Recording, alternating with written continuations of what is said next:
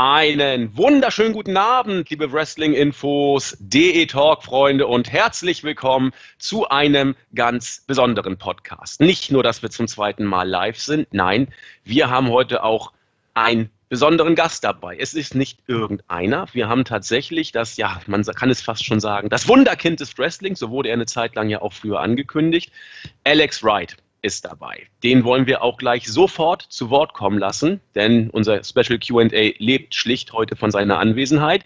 Das machen wir aber nicht nur zu zweit mit äh, Alex und mir. Nein, wir haben auch die geballte Podcast-Kompetenz vom Wrestling-Infos-Team dabei. Zunächst einmal, ohne ihn geht eigentlich gar nichts, live erst recht nicht. Herzlich willkommen, der JME der Jens. Äh, schönen guten Tag. Und er hat sich auch noch auf der Zielgeraden eingekauft, der Nexus 3D der Marvin. Genau, wunderschön, guten Abend. Für die Technik zuständig ist heute der JE2601 der Julian. Moin moin, guten Morgen. Und der Mann, ohne den heute eigentlich gar nichts geht. Wir haben es geschafft, er ist da. Herzlich willkommen, Alex Wright. Moin, Alex. Achtung, Achtung, hier ist Alex Wright. Guten das Abend, war ja mal eine Bombe. Begrüßung. Ja, Alex, schön, dass du es geschafft hast. Wir freuen uns riesig. Äh, wir fühlen uns auch tatsächlich, ja, ein Stück weit ist falsch. Wir fühlen uns durchaus sehr geehrt, dass das mal möglich war, dich hier im Podcast zu haben. Und äh, bist du gewappnet? Wir haben viele Fragen, viele User, die neugierig auf dich sind. Äh, alles kann, nichts muss. Oder wie ist das Motto heute? Ich freue mich dabei zu sein. Schauen wir mal, was kommt. Ne? Wunderbar. Das ist eine gute Einstellung. Ja, ihr habt schon gehört, Alex ist da. Ähm, ihr seid auch schon zu einer guten Zahl online. Dann haut mal raus. Eure Fragen sind jetzt dran. Und äh, bis die ersten Fragen eintrudeln, würde ich mal sagen, haben wir ja auch schon einige zusammengestellt. Marvin, insbesondere du warst ja schon fleißig bei der Recherche. Möchtest du die Ehre übernehmen, die erste Frage an Alex zu stellen heute? Äh, würde ich tatsächlich übernehmen. Ähm, wir warten noch. Leute, die User brauchen ja ein wenig. Ähm, wir fangen vielleicht ganz einfach an, so mit deinem Karrierestart.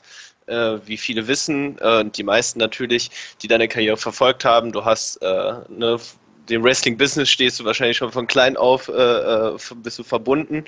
Ähm, wann hast du denn so für dich persönlich verstanden und gewusst, was dein Vater Steve Wright da eigentlich macht? Also wann kam das Bewusstsein, okay, das ist Wrestling und mein Vater hat einen sehr interessanten Beruf, den nicht jeder Vater hat. Ähm, wann war so für dich die Realisierung?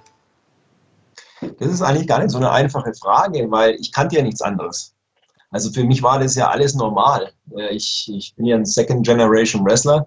Das heißt, ich bin als kleines Kind on the road aufgewachsen, wie man so schön sagt im Business. Was bedeutet, dass ich halt unterwegs von Stadt zu äh, Stadt gereist bin, von Hotel zu Hotel oder auch ähm, ähm, auf dem Campingplatz oder neben der Halle mit Wohnwagen. Ja, also ich bin halt on the road aufgewachsen und kannte eigentlich nichts anderes. Für mich war der beste Spielplatz immer im Ring zu sein. Da wir immer in der Nähe von der Halle waren oder des Zeltes, hatte ich auch immer die Möglichkeit, fast jeden Tag äh, meinen Vater dazu zu nötigen äh, zu können, dass ich ihn da zwinge, dass er mit mir da reingeht. Ne? Natürlich hat mein Vater das gern gemacht, weil ich glaube, jeder Vater sieht es irgendwo äh, schon äh, gerne, wenn der Sohn in die Fußstapfen folgen möchte.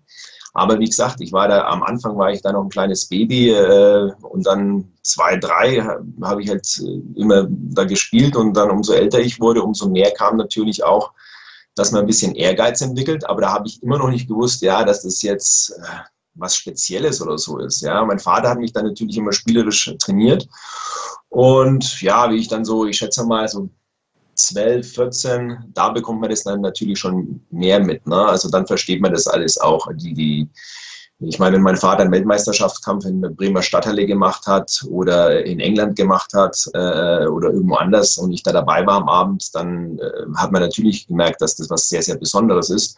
Und gleichzeitig hat mich das natürlich auch sehr, sehr stark geprägt und hat mich eigentlich immer mehr zu der Entscheidung gebracht, dass ich das auch beruflich machen möchte. Also war da für dich wahrscheinlich auch gar keine andere Option, als dann selbst irgendwann in den Ring zu steigen, einfach weil du schon diese Energie von klein auf gespürt hast. Sehe ich das richtig? Ganz genau. Es war, war eigentlich ein schleichender Prozess. Also für mich gab es nie die Frage, äh, äh, was werde ich irgendwann mal machen beruflich. Also für mich stand es schon immer fest, Ähm, und ich glaube, ich war da auch in, der, in, einer glücklichen Lage im Vergleich zu vielen anderen Schulabgängern. Ähm, ich habe einfach schon immer gewusst, dass das mein Ding ist und äh, ich das machen möchte. Ähm, von daher war ich nie vor der großen Frage gestanden, was mache ich mal beruflich? Würde mir das gefallen? Kann ich das mein ganzes Leben lang machen? Etc. etc. etc. Sondern ich habe tatsächlich äh, gewusst, was mein Traumberuf ist und war in der glücklichen Lage, dass ich auch die Möglichkeiten hatte, von einem der besten Wrestler äh, äh trainiert zu werden, nämlich mein Vater. Ne? Der ja auch selbst, sage ich mal, äh, die ganze Welt bereist hat, ne? wenn ich das richtig gelesen habe. Der war der wirklich auch überaus erfolgreich. Genau, der war 26 Jahre international sehr erfolgreich tätig. Der hat für die größte Wrestling-Promotion damals, äh, CWA, hier in äh, Europa, hat er regelmäßig äh, Touren gemacht über das ganze Jahr. Ist 16-facher Mittelgewichtsweltmeister, äh, Europameister und Europatag-Teammeister hat für New Japan äh, in die Main Events gerungen, ähm, in Japan äh, gegen Inoki, hat äh, für CMLL und AAA drüben gerungen, hat für Vern Gagne in, in den Staaten gerungen, wo noch die Territories waren und hat auch für Stu Hart, äh, der Vater von Owen und Bret Hart, äh, oben in Kanada gerungen. Also er war auf der ganzen Welt tätig. Auch mein Onkel äh, ähm, war auch sehr, sehr erfolgreich, viele, viele Jahre in dem Sport. Also ich stamme aus einer sehr wenigen europäischen Wrestlerfamilie. So, dann sehe ich gerade, ich meine, Andi, bist du auch schon wahrscheinlich fleißig am Lesen.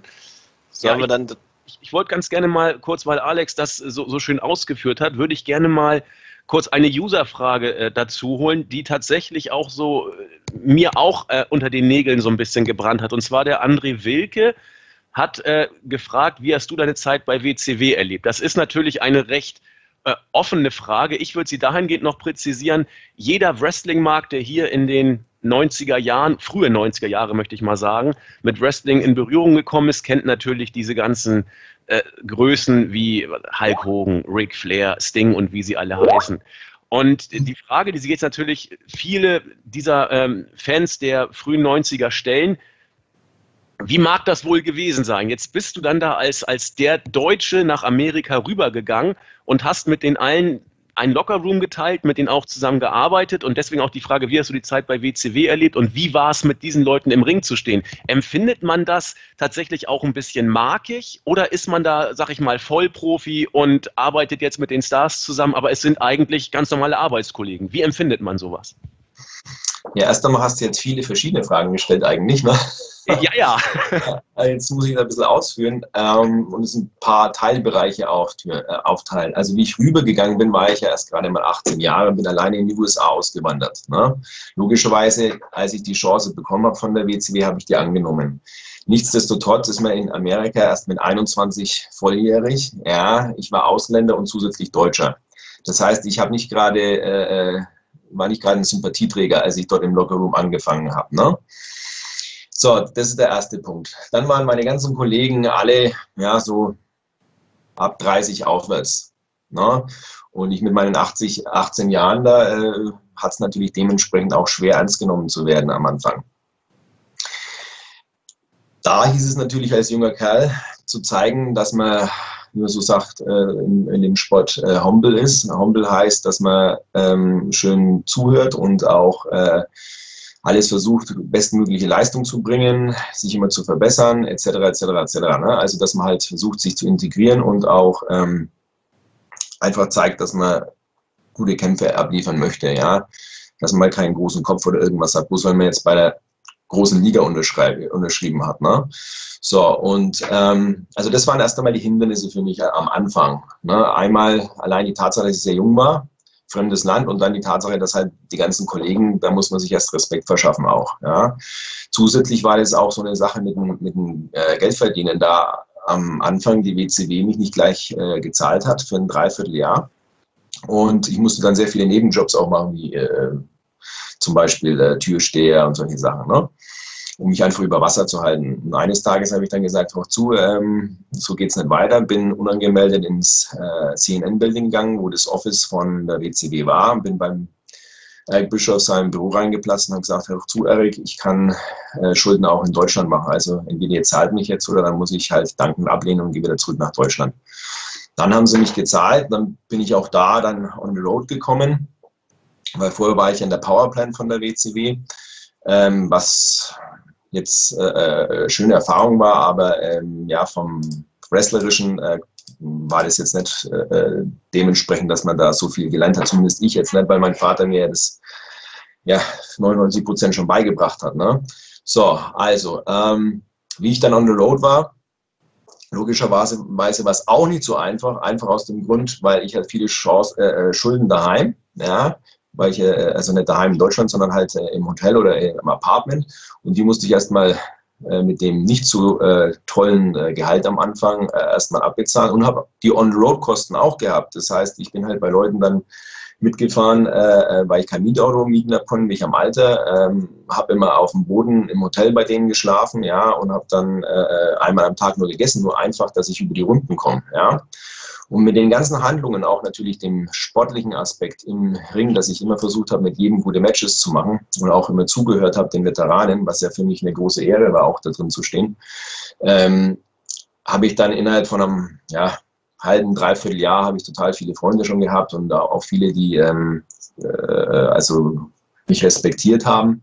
Und von da aus ging es dann immer, immer besser. Ne? Und jetzt zu der anderen Frage, wie das ist, wenn man solche Leute in den Ring steht. Auf der einen Seite war es für mich nicht, dass ich da so der große Mark war, weil einfach ich bin damit aufgewachsen. Und es waren auch viele äh, amerikanische Stars immer bei den europäischen äh, ähm, ähm, na, Events, na, wie zum Beispiel Bremer Stadthalle, die jedes Jahr da ausverkauft waren, äh, wo ich schon erwähnt habe, wo mein Vater seine Weltmeisterschaftskämpfe aufgemacht hat. Da waren dann auch solche Leute wie äh, Terry Funk, Vaders, Razor Ramon, also Scott Hall früher. Ja. Also ich kannte viele von den Leuten schon, ja, wie ich darüber gegangen bin. Und, äh, aber natürlich ist es ein Wahnsinnsding, zu, zu, in den Ring zu steigen mit einem Ric Flair zum Beispiel, ja, oder Arn Anderson, ja, oder damals war ja Sting auf, seine, auf seinem Höhepunkt, ja, oder die anderen Leute wie Dean Malenko, Eddie Guerrero, solche, ja, Jericho, ja, also, ähm, also es ist wirklich für einen jungen Kerl, ist es ganz wichtig, dass man mit so erfahrenen Leuten auch im Ring steht, weil da kann man echt viel lernen. Und ich habe in jedem Kampf was gelernt und dafür war ich sehr, sehr dankbar.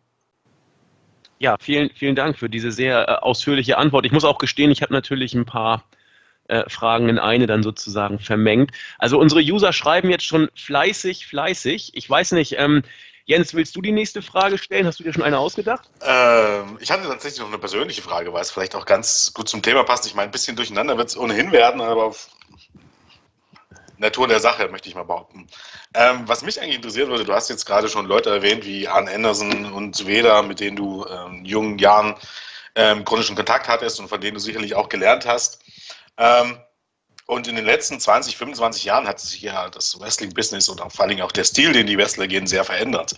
Ähm, und viele dieser, dieser Allstars, gerade bei Veda, wusste man das ja noch, ich glaube, vor ein paar Jahren ist noch gar nicht so lange her, dass er sich sehr über zum Beispiel das Match ähm, zwischen Ricochet und Will Osprey ausgelassen hat, dass sich eben das Business dahingehend geändert hat, dass es nicht mehr unbedingt nur um Realismus geht, sondern mehr um Athletik und so weiter. Ähm, wie hast du denn diese Entwicklung gesehen und wie stehst du dazu, dass das Wrestling heute, das, oder das Wrestling, was auch auf, egal ob bei WWE oder in der Independent-Szene ist, ähm, dass das größtenteils sich irgendwie komplett anders anfühlt oder auch anders ausschaut als ähm, zu der Zeit, wo du damit begonnen hast? Ja gut, es liegt natürlich, äh, natürlich in der Natur in der Sache auch wieder, ähm, dass sich das Wrestling weiterentwickelt hat. Ja, also meiner Meinung nach ähm, finde ich das jetzt nicht unbedingt schlecht. Ja, also ich selbst habe jetzt einen technischen Stil gehabt, von daher habe ich das äh, sehr willkommen geheißen, dass äh, das Wrestling noch mehr technisch und athletisch wurde. Ähm, und ich bin aber der Meinung, das Wrestling braucht alle Facetten. Also nur rein, wie es jetzt vielleicht ist, dass nur alles athletisch ist, ist vielleicht dann irgendwie ein bisschen langweilig. Ne? Man braucht halt schon äh, die unterschiedlichen Charaktere und auch die unterschiedlichen Wrestling-Stile. Und dann wird es halt auch interessant. Ja. Ähm, aber an sich finde ich es jetzt nicht schlimm. Also ich, ich glaube, ich bin da auch so ein Sonderfall, weil, wie gesagt, meine Kollegen waren alle immer um Schnitt um die 15, 20 Jahre älter als ich.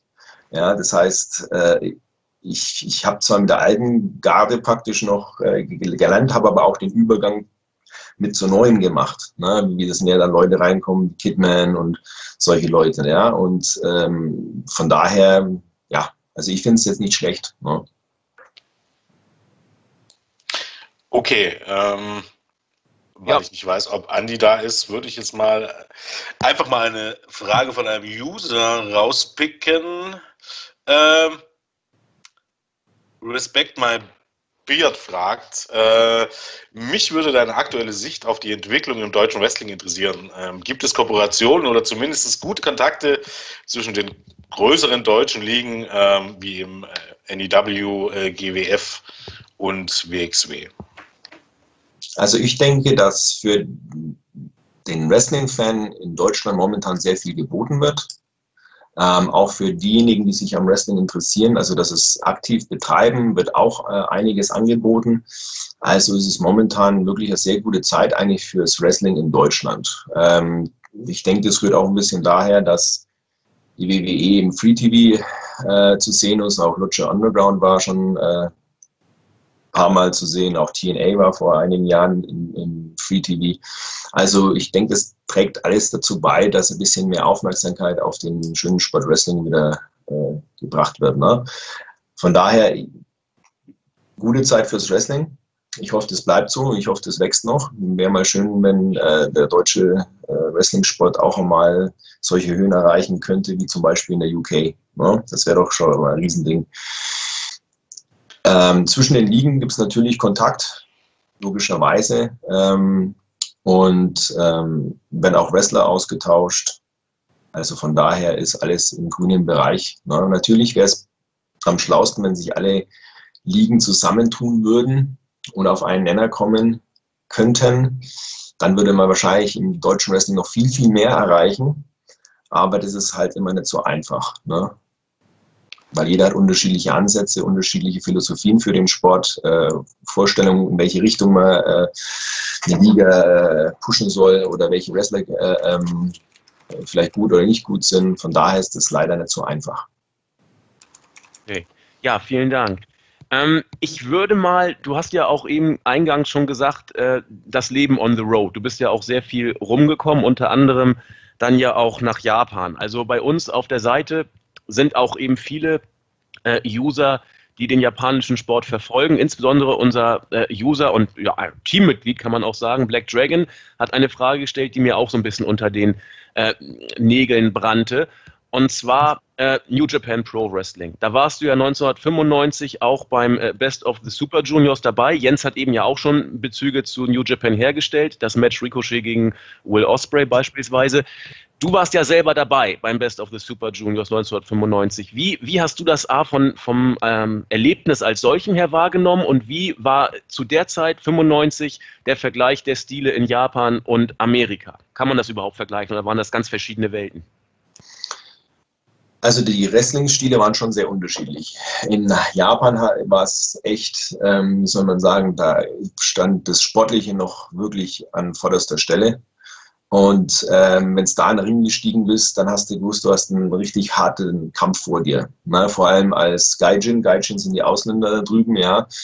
Äh, wenn es dir da mit zu Young Boys, äh, das sind die äh, Wrestler in, in Japan in, bis, bis zum Alter von 27, die wollen sich da vom Office beweisen.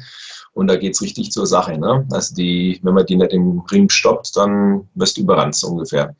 Und äh, natürlich war es ein voller ja, Impact-Sport da drüben. Ja, wobei in, in Amerika ist es auch hart. Ja, da hast du sehr komplexes Thema, weil Entertainment damit noch mit einfließt. Äh, warst auch wegen die Einschaltquoten immer sehr unter Druck gestanden. Ja, ähm, und waren halt sehr, sehr viele Shows auch.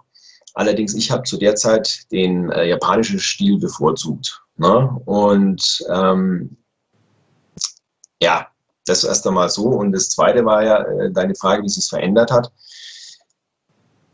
Also ich habe gefunden, der Stil in Japan war schon immer hart, ja, ist auch heute immer noch.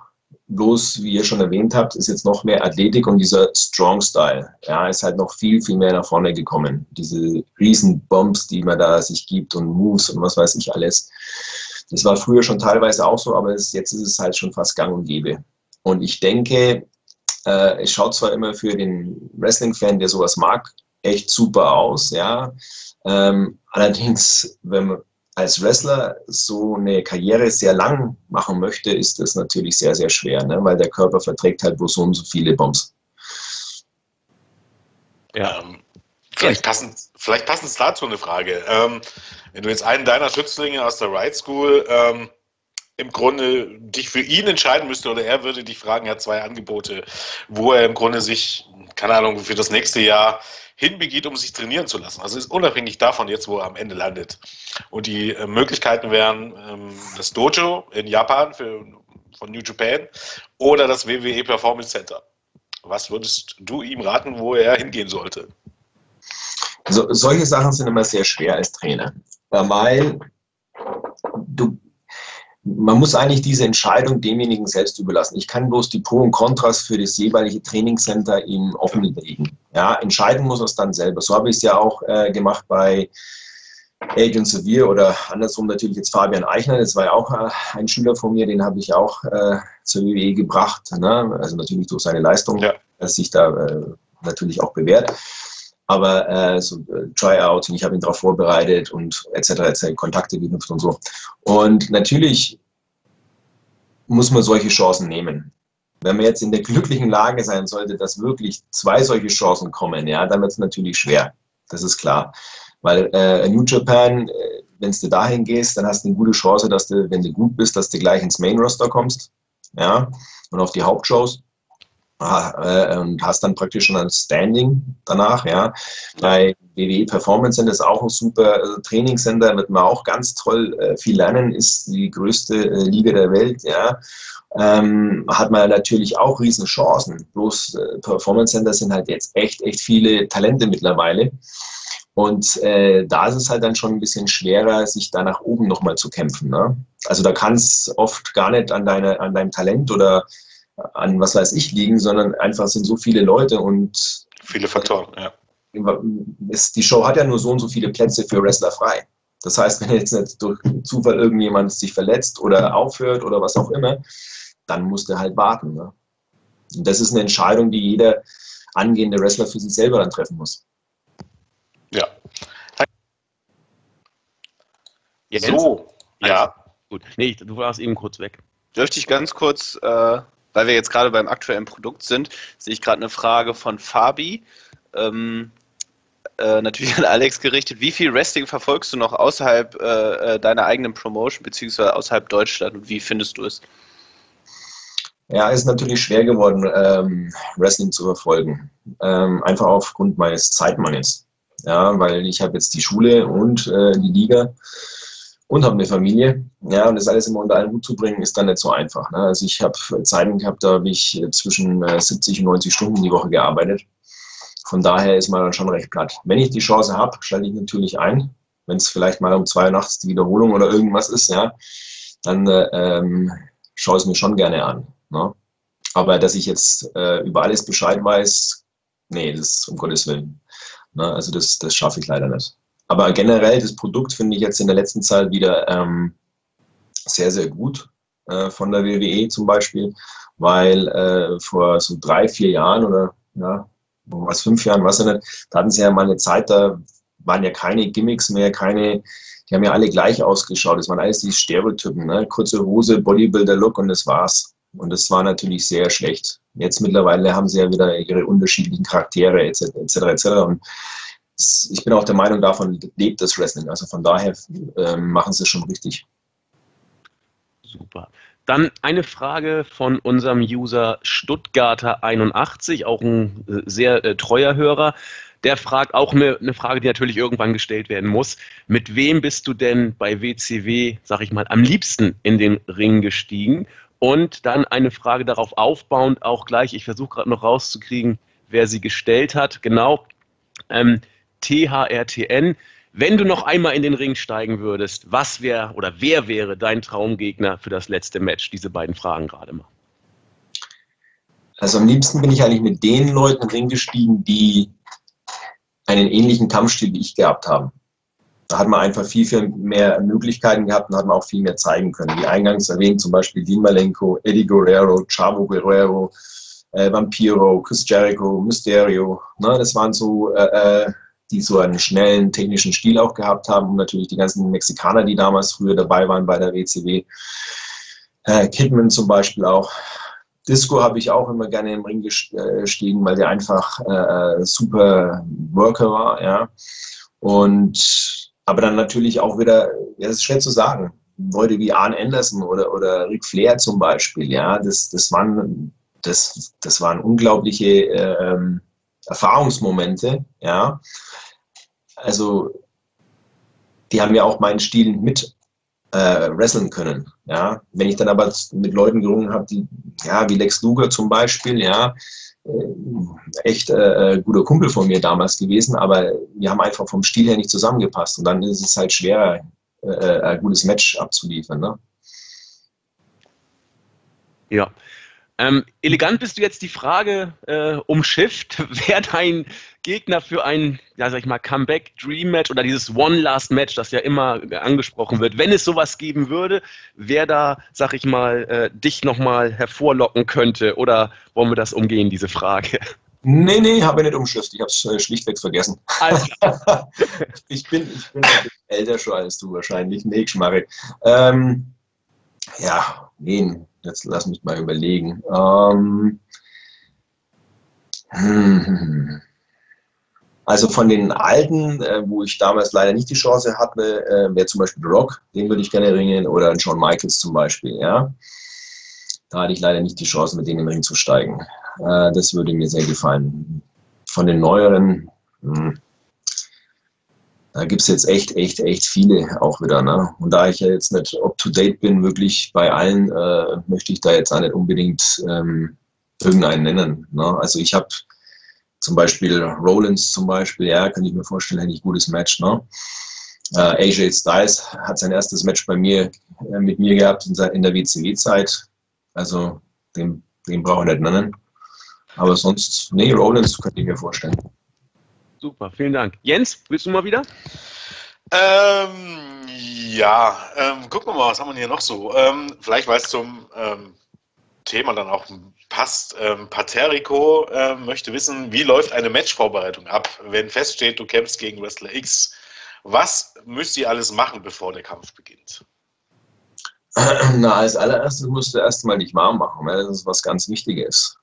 Und ja, das nächste ist eigentlich, du setzt dich zusammen mit dem Wrestler, ja, checkst da mal, also wenn du den erkennst, und checkst da mal ab, wie der so tickt. Und dann bekommst du schon ein Gefühl, ob das jetzt jemand ist, äh, mit dem das äh, ein guter Kampf werden kann oder wo du weißt, okay, da könnte es echt hart hergehen. Und dann äh, liegt es eigentlich mehr oder weniger an deinem eigenen Repertoire. Ne? Und alle anderen Details, da müsstest du zu mir in die Wrestling-Schule kommen, wenn du das wissen willst. Mhm. Was hast du denn bevorzugt, also zu deiner aktiven Zeit? Also das Match wirklich ähm, vorher im Detail durchgehen oder dann lieber wirklich im Ring das Ganze callen? Äh, also ich definitiv das Zweite, weil ähm, es, es hat, Wrestling soll ja Spaß machen. Ja, und das ist das erste erst einmal. Und das zweite ist, zu diesem Match gehören ja auch die Fans. Ja, und wenn angenommen du tust jetzt alles äh, hinten äh, von A bis Z durchplanen, dann vergisst du die Fans. Dann kannst du gar nicht reagieren, wie, wie sind die Fans heute drauf, was brauchen die, etc. etc. Ja, also ist das eigentlich äh, Akschmari. Ja, also gute Wrestler können mit ihrem Repertoire ein Match machen. Einfach so. Ja. Und das sollte auch so sein, weil dann hat man richtig Spaß. Super. Oh, hier ist eine Frage, über die kann man, glaube ich, auch stundenlang philosophieren, von dem User Sascha Miro Stanizok. Hm, wie hast du das Ende der WCW erlebt? Das ging dann ja so 2001 dann alles langsam zu Ende. Ähm, warst du jemals im Gespräch bei WWE? Ich glaube, das ist ja kein großes Geheimnis, dass da auch Gespräche waren. Vertraglich war das ja nicht unproblematisch, äh, dass du eventuell nach dem Ende von WCW zu WWE wechseln konntest. Da kannst du ja vielleicht auch noch ein bisschen was dazu erzählen. Aber ähm, wie hast du überhaupt das Ende von WCW wahrgenommen? Es waren ja bis zum Ende immer auch noch äh, Millionen Zuschauer, die die Shows auch verfolgt haben. Aber wie hast du es empfunden? Ja, also die, die Endphase der WCW war natürlich eine sehr deprimierende Phase. Weil äh, wie in jedem anderen Job, ja, wenn du denkst, deine Firma geht pleite ähm, und du hast dann vielleicht keinen Job mehr, äh, zieht es jeden runter. Also die Moral im Lockerroom war natürlich dementsprechend schlecht. Ähm, jeder Wrestler hat natürlich geschaut, wie, kommt, wie sichert er seine Position, wo kann er zu welcher anderen Liga im Notfall hingehen, etc. und solche Sachen halt. Ne? Äh, die Chefs waren auch permanent angespannt ähm, und man hat eigentlich auch nicht gewusst, wer jetzt das Sagen hat. Ne? Bis zu einem gewissen Punkt hat es noch Eric Bischof gehabt, dann ist ja Vince Russo reingekommen leider. Und ähm, also es war eine sehr, ja, sehr äh, tummeltige Zeit, ja. Also es war für, für einen Aktiven war es nicht schön, vor allem wenn es da eigentlich nur rausgehen willst und das Beste für die Fans geben möchtest und hinten hast du die ganzen Backstage-Politics, dann äh, zieht es natürlich einen runter. Wie das dann war, als dann die WCW tatsächlich die Türen geschlossen hat. Vorher hat man natürlich viele Gerüchte mitbekommen, aber beim, bei der letzten Show war ich daheim äh, in Atlanta in meinem Haus und äh, habe die Show angeschaut, weil für den Abend war ich nicht gebucht. Und dann haben sie halt dann offiziell da gesagt, ja, dass die WWE das jetzt praktisch übernimmt. Äh, ich habe damals bis heute nichts Offizielles anderweitig von der WCW erhalten gehabt, dass die Firma verkauft worden ist oder irgendetwas in der Art. Also das war ein bisschen schade, finde ich, ja. Vor allem für die ganzen Wrestler, die echt jahrelang für die WCW angetreten sind. Also ich bin ja schon äh, 94 auch äh, drüben gewesen, ja, und da gibt es ja noch welche, die waren viel, viel länger noch dort. Da hätten wir das schon ein bisschen anders handhaben können. Na, ne? also es war keine schöne Zeit. Aber bis zu dem Punkt, bis zu dieser Endphase, war das eine der besten Phasen in meinem Leben. Und da möchte ich nur mal betonen, weil man immer so oft hört von Leuten, ja, WCW, das war scheiße, das war scheiße, das war scheiße. Ja, kann ich nicht verstehen, weil man hat die große Chance gehabt, bei einer riesen professionellen Plattform äh, sich zu präsentieren, hat sich seinen Namen aufbauen können oder erweitern können, ja, äh, war bei der Nummer 1 Liga auf der Welt, die war ja sogar zeitweise vor der WWE, für eineinhalb Jahre in den Ratings, ja, hat alle möglichen gute Wrestler als Gegner gehabt, ja, hat gutes Geld verdient, ist, ist hat es äh, die ganze Welt bereisen dürfen, ja, also er hat tolle Leute kennengelernt. Also für mich war es eine der besten Zeiten und deswegen kann ich viele Wrestler, die im Nachhinein irgendwie schlecht drüber reden, nicht verstehen. Ja, also eigentlich sollte man dankbar sein für diese Möglichkeit, die man hatte. Ja. Ich denke auch, wenn man, Entschuldigung, wenn ich Andi unterbreche. Nee, nee, ich denke, ähm, Jens macht. Ich denke, heutzutage, gerade wenn man heute die Shows sieht, also äh, auch die Zeit, also so 98 oder 99 bis zum Ende, äh, ich glaube, WXW und WWE hatten äh, ein bisschen unterschiedliches Konzept. Also wenn man bei WXW sagen kann, ähm, der Main Event Szene, die war manchmal, naja, meinst, nicht so. Meinst du jetzt w, meinst du WXW oder WCW? Äh, WCW. Habe ich WXW gesagt? ich meine natürlich WCW. Aber gerade ähm, was so die Opening-Matches beginnen, also wo du ja, oder was heißt so die Mid-Card-Matches, wo du auch oft mit dabei warst, die Cruiserweights und so weiter und so fort. Das hatte sehr hohes Niveau und das hatte meiner Meinung nach sogar äh, höheres Niveau als das, was zeitgleich bei WWE in den gleichen Card-Regionen lief. Also man lässt sich, glaube ich, immer auch ein bisschen blenden von dem ganzen Produkt. Und vor Aber, allem war es fortschrittlich, also ne, weil sage ich mal, Wrestler da eine Plattform bekommen haben und gerade dem Image entgegengetreten haben von diesem großen Bodybuilder, ne? larger than, uh, than life Charaktere. Deswegen, genau. Ja. Das, die WCW hat auch eine ganz andere Fanbase gehabt und es sind auch viele WWE-Fans dann zur WCW gewechselt, weil doch die WCW im Vergleich zur WWE ähm, der Sportliche doch noch mehr im Vordergrund gehabt hat. Ne? Einfach auch mit den Cruiserweights, wo du jetzt vorhin erwähnt hast. Ne? Eine Frage brennt mir, aber schon, schon eigentlich vorher habe ich mir, ähm, bevor wir aufgenommen haben, habe ich mir schon eine Frage vorgenommen und ich wusste nie so genau, wann ich die am besten unterbringe. Aber eigentlich hast du schon die Steilvorlage gegeben.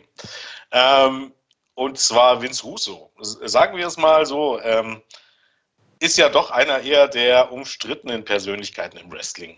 Ähm, wie waren denn so deine Erfahrungen mit ihm, gerade wo es, ähm, ohne jetzt vielleicht genau ins Detail zu gehen, nicht unbedingt, aber ähm, würdest du unterschreiben, dass der durchaus sein Teil damit beigetragen hat, dass es mit der WCW, äh, Entschuldigung, äh, langsam bergab ging? Ja, also ich meine, ich kann natürlich bloß meine Meinung und meine Erfahrungen aus meiner Sicht schildern, ja. Und ich war ja auch damals sehr jung. Mag sein, dass ich da vielleicht ein paar äh, Punkte äh, nicht mit einbezogen habe damals, aber ich sehe es eigentlich heutzutage immer noch so, dass ein, dass Vince Russo ja, äh, die WCW zur Fall gebracht hat. Weil er hat einfach ein Booking gemacht, das nicht auf unsere WCW-Fanbase zugeschnitten war. Ja, und er war auch nicht akzeptiert oder respektiert im Lockerroom. Also die wenigsten Wrestler haben sich mit dem verstanden. Ja, weil er einfach äh, Sachen eingeführt hat, von denen er eigentlich keinen Plan hatte. Ja, im, im, im, also er hat vielleicht einen Plan gehabt bei der WWE, ja, weil es ein anderes Produkt war. Aber bei der WCW hat er definitiv, äh, bei der, ja genau, bei der WCW hat er keinen Plan gehabt, meines Erachtens, und hat sich auch viel zu viel in äh, wrestlerische Sachen einmischen wollen.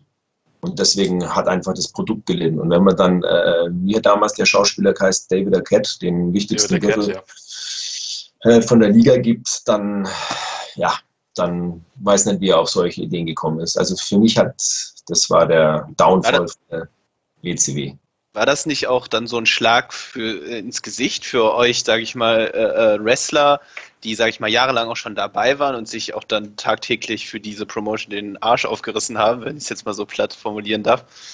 Ja, sicherlich. Deswegen war ja auch dies, äh, die Moral im Lockerroom so schlecht, weil wir haben ja mitbekommen, was der bookt, ja, und welche Storylines der raushaut und äh, wie dann die Ratings immer mehr in den Keller gegangen sind.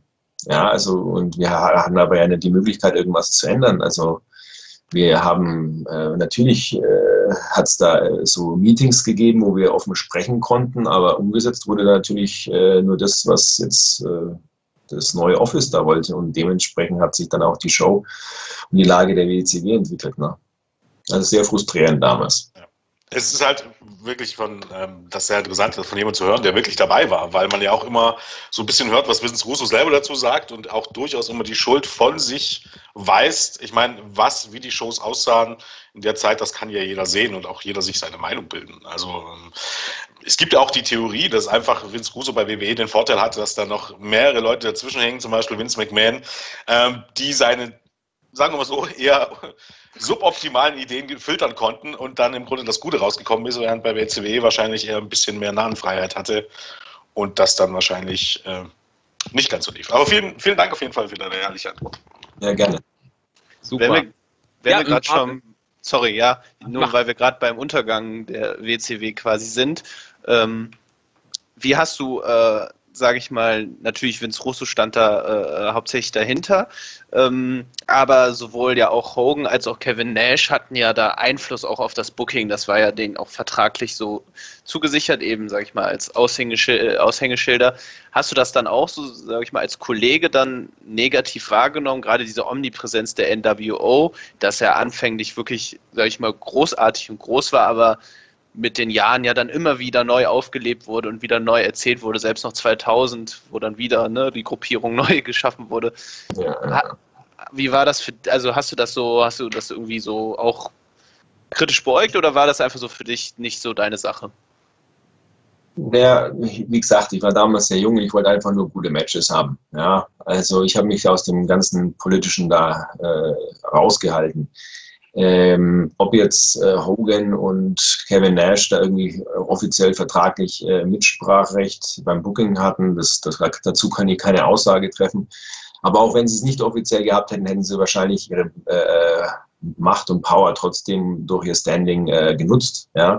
Also die NWO hat ja unter Bischof angefangen. Und da war es natürlich schon was sehr, sehr Cooles. Ja? Also wenn du da dabei sei, warst, zusätzlich noch, ja, einer von den Main-Playern, dann war es natürlich optimal. Jetzt für die ganzen Cruiserweights oder so war es natürlich ein bisschen schlechter, ja, weil da sind wir dann wieder ein bisschen ähm, verdrängt worden. Ja, da ist wieder mehr Fokus auf sowas gelegt worden.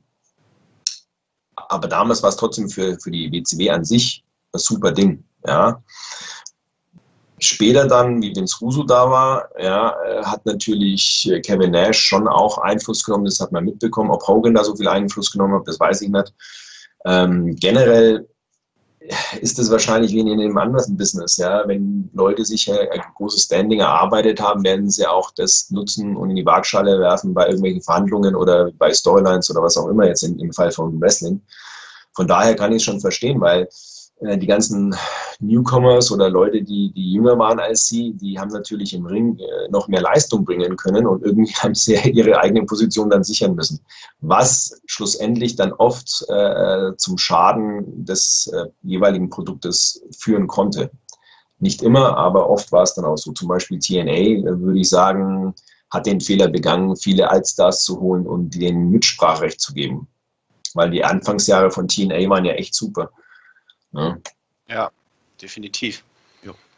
Du hast es eben schon gesagt, Alex. Äh, Namen sind gefallen wie äh, Scott Hall, Kevin Nash und äh, eben viele andere große Namen, die man mit WCW in Verbindung bringt.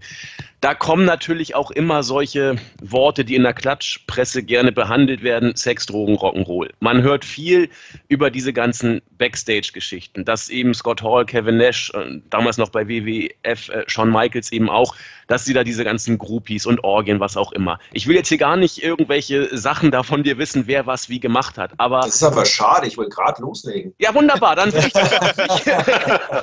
Also für, für dich sozusagen, aber ich wollte ein bisschen diplomatischer vorführen, falls falls du ins Rollen kommen solltest, also wir sind ja heiß auf äh, Schmutz- und Dreckgeschichten, aber ähm, nee, also erstmal, man, man verbindet ja mit dem ähm, Wrestlerleben, gerade so in, in, den 80ern und ähm, auch frühen 90ern, ähm, diesen Rock'n'Roll-Lifestyle, will ich mal sagen. Dann hat man sich eben, weil man auf Tour war, so hört man es immer wieder, mit irgendwelchen äh, Alkoholikern über Wasser gehalten bis zur nächsten äh, Stadt dann hat man ein bisschen Schlafmittel genommen und dann ging es irgendwie weiter. So, also das sind so die Klischees, will ich mal sagen. Wie lief es denn gerade so mit diesen Bad Boys of Rock'n'Roll oder Bad Boys of Wrestling? War das wirklich eine Legende oder lief es teilweise auch bei den großen Promotions so ab? Oder äh, was ist da Wahrheit, was ist da wirklich nur erfunden?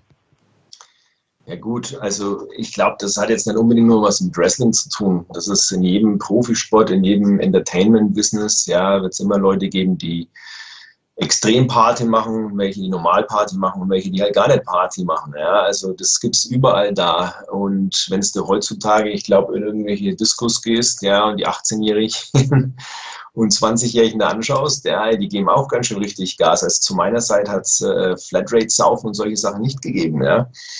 Und die machen das auch jedes Wochenende, ja, oder das ganze Wochenende und das viermal im Monat oder was auch immer, ja. Also ich glaube, das ist jetzt immer ein bisschen so gehypt. Natürlich, wenn du äh, einen gewissen äh, Bekanntheitsgrad hast und Fame hast, ja, ist es, ist es schon gefährlich, dem Ruhm zu verfallen und denken, man ist es und man, ähm, ja, man kann sich alles erlauben und dementsprechend sucht man halt dann immer mehr Kicks sich selber, ja, dass man dann äh, einige Leute vielleicht bestimmten Substanzen äh, zum Opfer fallen, ist leider so. Ja. Hat wahrscheinlich auch ein bisschen was mit dem Charakter zu tun oder äh, Lebenseinstellung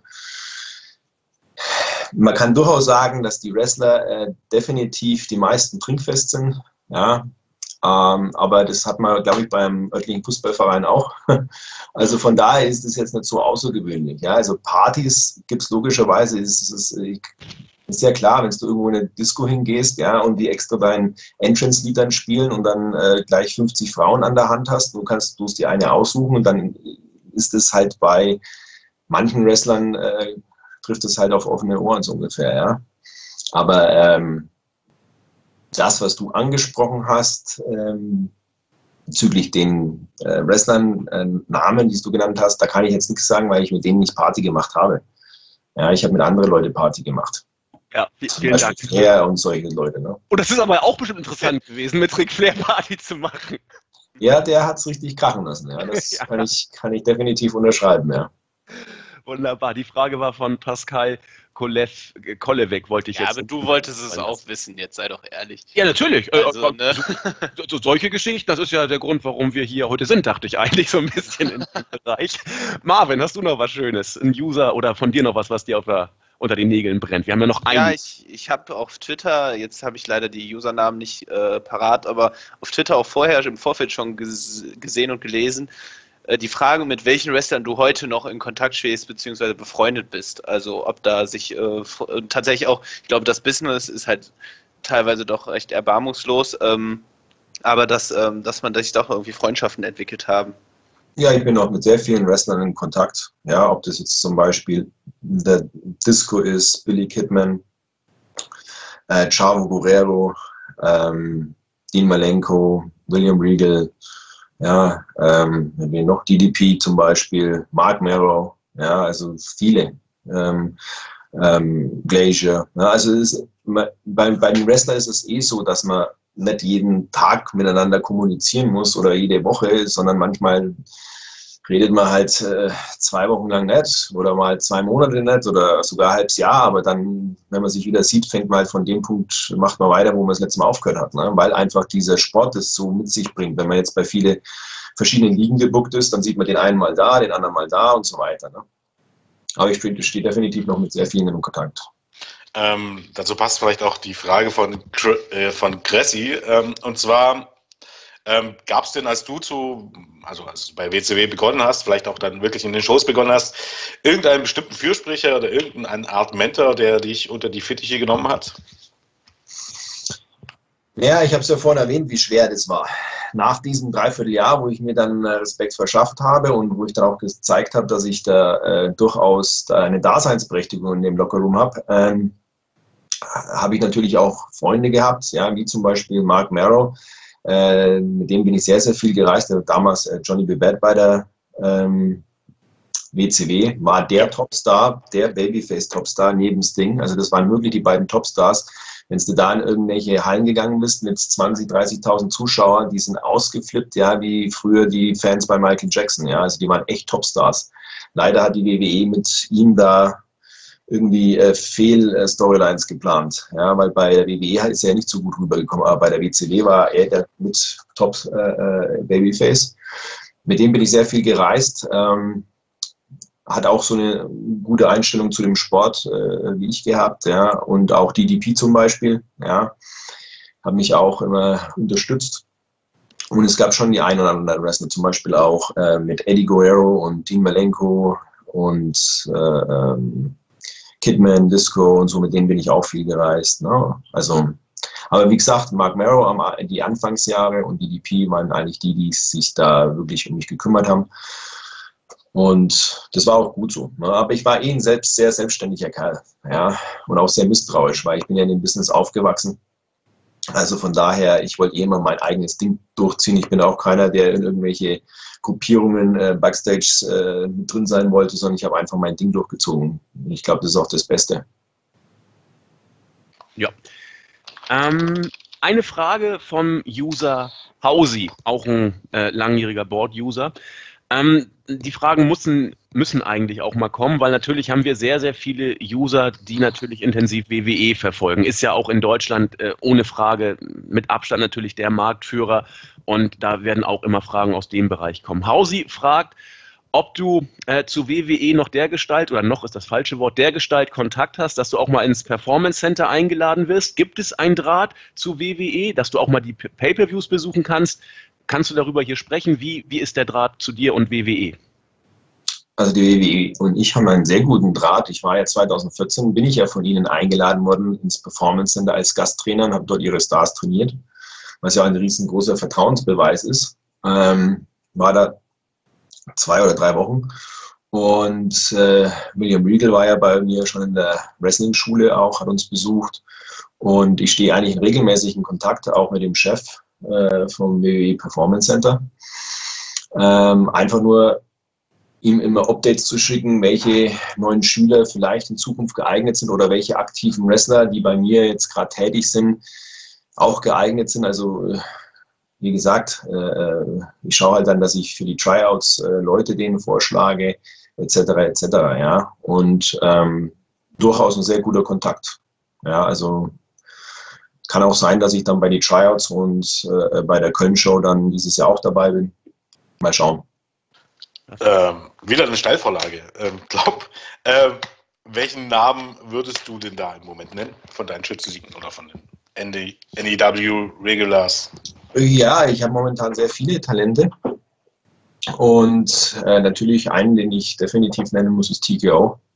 Der, der reißt sich seit Jahren äh, den Arsch auf, genauso wie Tommy Blue Eyes. Ja, aber es gibt auch viele andere, die jetzt noch nicht ganz so lange viel Erfahrung haben, wie zum Beispiel Maverick, ja, ist auch, oder äh, Empire bei uns, ja, oder ganz, ganz neue Danino, ja, also es gibt echt viele, die wirklich Gas geben und äh, ihr Bestes zeigen. Fast Time Mudo zum Beispiel. Ja, Shoshi war richtig äh, over bei uns in der NEW. Also es ist halt immer das, was gerade die Zuschauer, äh, was die WWE halt gerade sucht. Ne? Also vom Können her kann ich sehr viele von meinen Leuten äh, empfehlen. Aber es ist halt immer gerade, was die suchen. Mal suchen sie große, mal suchen sie Cruiserweights, mal suchen sie Frauen, mal suchen sie, ne? Also deswegen ist auch diese Namen, die ich genannt habe, hier nicht abschließend. Ja, also da gibt es noch einige, die ich nennen könnte. Klar. Ähm, ohne jetzt Namen zu nennen, werden irgendwelche von deinen Schützlingen dabei sein bei den drei Outs demnächst? Darüber darf ich leider nicht reden. Okay, alles klar. Man kann es ja mal versuchen. Ja.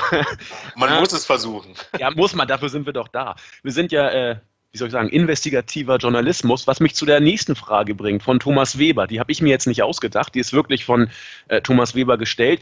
So Seiten wie wrestling-infos.de sind ja Seiten, die nicht, ähm, sag ich mal, wie formuliere ich es am besten, dem Marktführer nach dem Mund reden, sondern wir sehen uns ja tatsächlich auch als ähm, eine Seite von Fans für Fans, so abgegriffen dieses Schlagwort natürlich auch klingen mag.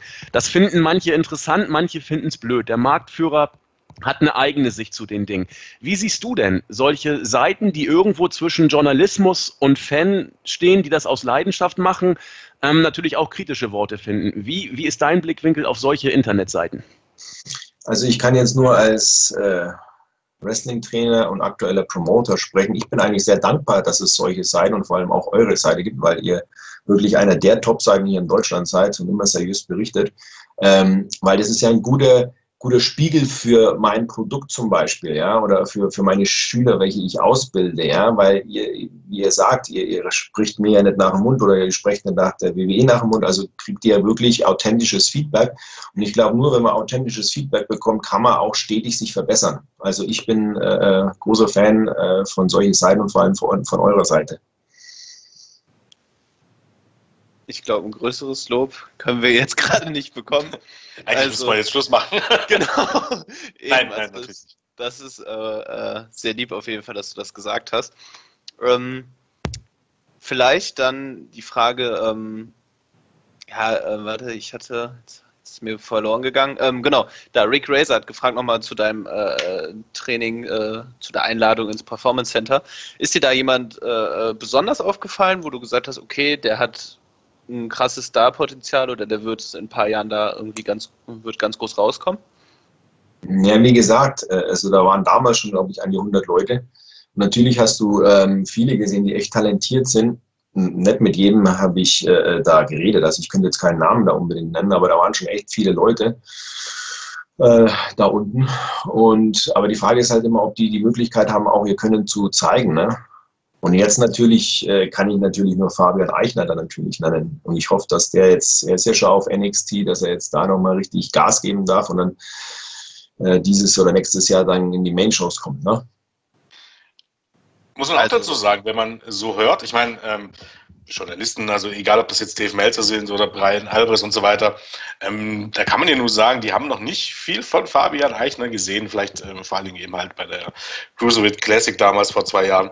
Aber man hört dort immer nur Gutes von ihm. Also die ja. fragen sich alle im Grunde, warum der nicht öfters bei den NXT TV-Shows eingesetzt wird. Also wenn es wirklich nach vielen Leuten geht, die ihn noch nicht so oft gesehen hat, dann sollte das eigentlich nur eine Frage der Zeit sein. Und ich glaube, in Deutschland warten wir ja ohnehin eigentlich drauf, dass ja. irgendwann der Knoten wirklich platzt. Naja, also ähm, man kann über ihn auch nur was Gutes äh, äh, sagen, weil er ist der absolute äh, Sportler, absolutes Talent, ja, Total Package. Das ist eigentlich genau das, was die WWE äh, immer sucht. Ähm, bei ihm ist halt wirklich der Fall, dass es muss ein Platz frei werden. Und er wird eh schon viel, viel früher regelmäßig eingesetzt als viele andere, die beim Performance Center sind. Also er legt eh schon eine echte Geschwindigkeit in seinem Voranschreiten da auf seinem Karriereweg bei der WWE. Allerdings, wie gesagt, die Frage des Platzes. Wenn ein Platz frei wird, bin ich mir sicher, dass er in der engen Auswahl steht, diesen Platz äh, bekommen zu dürfen. Ja? Also das ist der einzige Grund. Ja? Und äh, wenn sie ihn jetzt vielleicht bei NXT nicht ganz so oft dann einsetzen, ist es einfach, weil sie nicht, äh, ähm, weil sie ihn nicht verschwenden wollen. Ne? Weil wenn sie nichts für ihn haben, dann können sie ja dementsprechend auch nicht in irgendwelche Storylines am Anfang stecken. Also deswegen tun sie sich vielleicht den ein bisschen aufsparen. Ja. Aber der wird sicher seinen Weg machen. Ich wünsche ihm alles Gute. Du hast eben sehr schön gesagt, Jens, wir warten in Deutschland alle, dass, es, äh, dass der Knoten aufgeht. Das ist ja das falsche Wort. Dass es ähm, mit Fabian Eigner auch äh, in den Shows ein bisschen noch weiter nach vorne geht, obwohl sein Weg ja er, hat, er hat wahrscheinlich gemeint, dass bei der WWE der Knoten aufgeht. Das meine ich, genau. genau das meine ich. Nicht von seinem Vermögen, Gott bewahre. Nee, nee. Nein, nein, das meinte ich nicht. Aber ähm, er ist ja auch einer, den du ja äh, selbst sehr, sehr intensiv mit, mit aufgebaut hast und auch äh, bei WWE, sag ich mal, ähm, vorgestellt hast. Jetzt haben wir ja äh, in Deutschland bestimmt auch einige äh, junge Leute, die sich äh, fragen, wie läuft das denn überhaupt? Du hast ja deine Wrestling-Schule prowrestlingschool.de und wenn jetzt ich als junger Mann, der ich ja nur schon lange nicht mehr bin, aber früher so mit, mit 13, 14, sind wir ja alle irgendwann mal auf die Idee gekommen, Mensch, wie läuft das eigentlich? Was würdest du Leuten erzählen, die zu dir kommen und sagen, Alex, ich möchte gerne der nächste WWE Universal Champion werden. Was muss ich machen? Wie würdest du ihn entsprechend darauf vorbereiten äh, in deiner Wrestling-Schule? Ja, als allererstes müsste sich erst einmal bei mir einen Termin besorgen, ja, also anmelden. Da würde ich mir empfehlen, erst einmal ein Einzeltraining zwei Stunden zu machen oder mal so ein High-Impact-Weekend-Seminar übers Wochenende das wären dann zwei Tage und dann kann er erstmal für sich selber herausfinden, ja, ob es ihm tatsächlich Spaß macht. Ja, das Training bei mir vor allem auch und äh, ob das Wrestling auch so ist, wie er sich vorstellt. Und dann kann er natürlich auch feststellen, überhaupt dafür geeignet ist. Das ist der erste Punkt. Ja, und zusätzlich bekommt er nach so einem Training von mir oder von meinen Co-Trainern auch ein äh, ehrliches Feedback.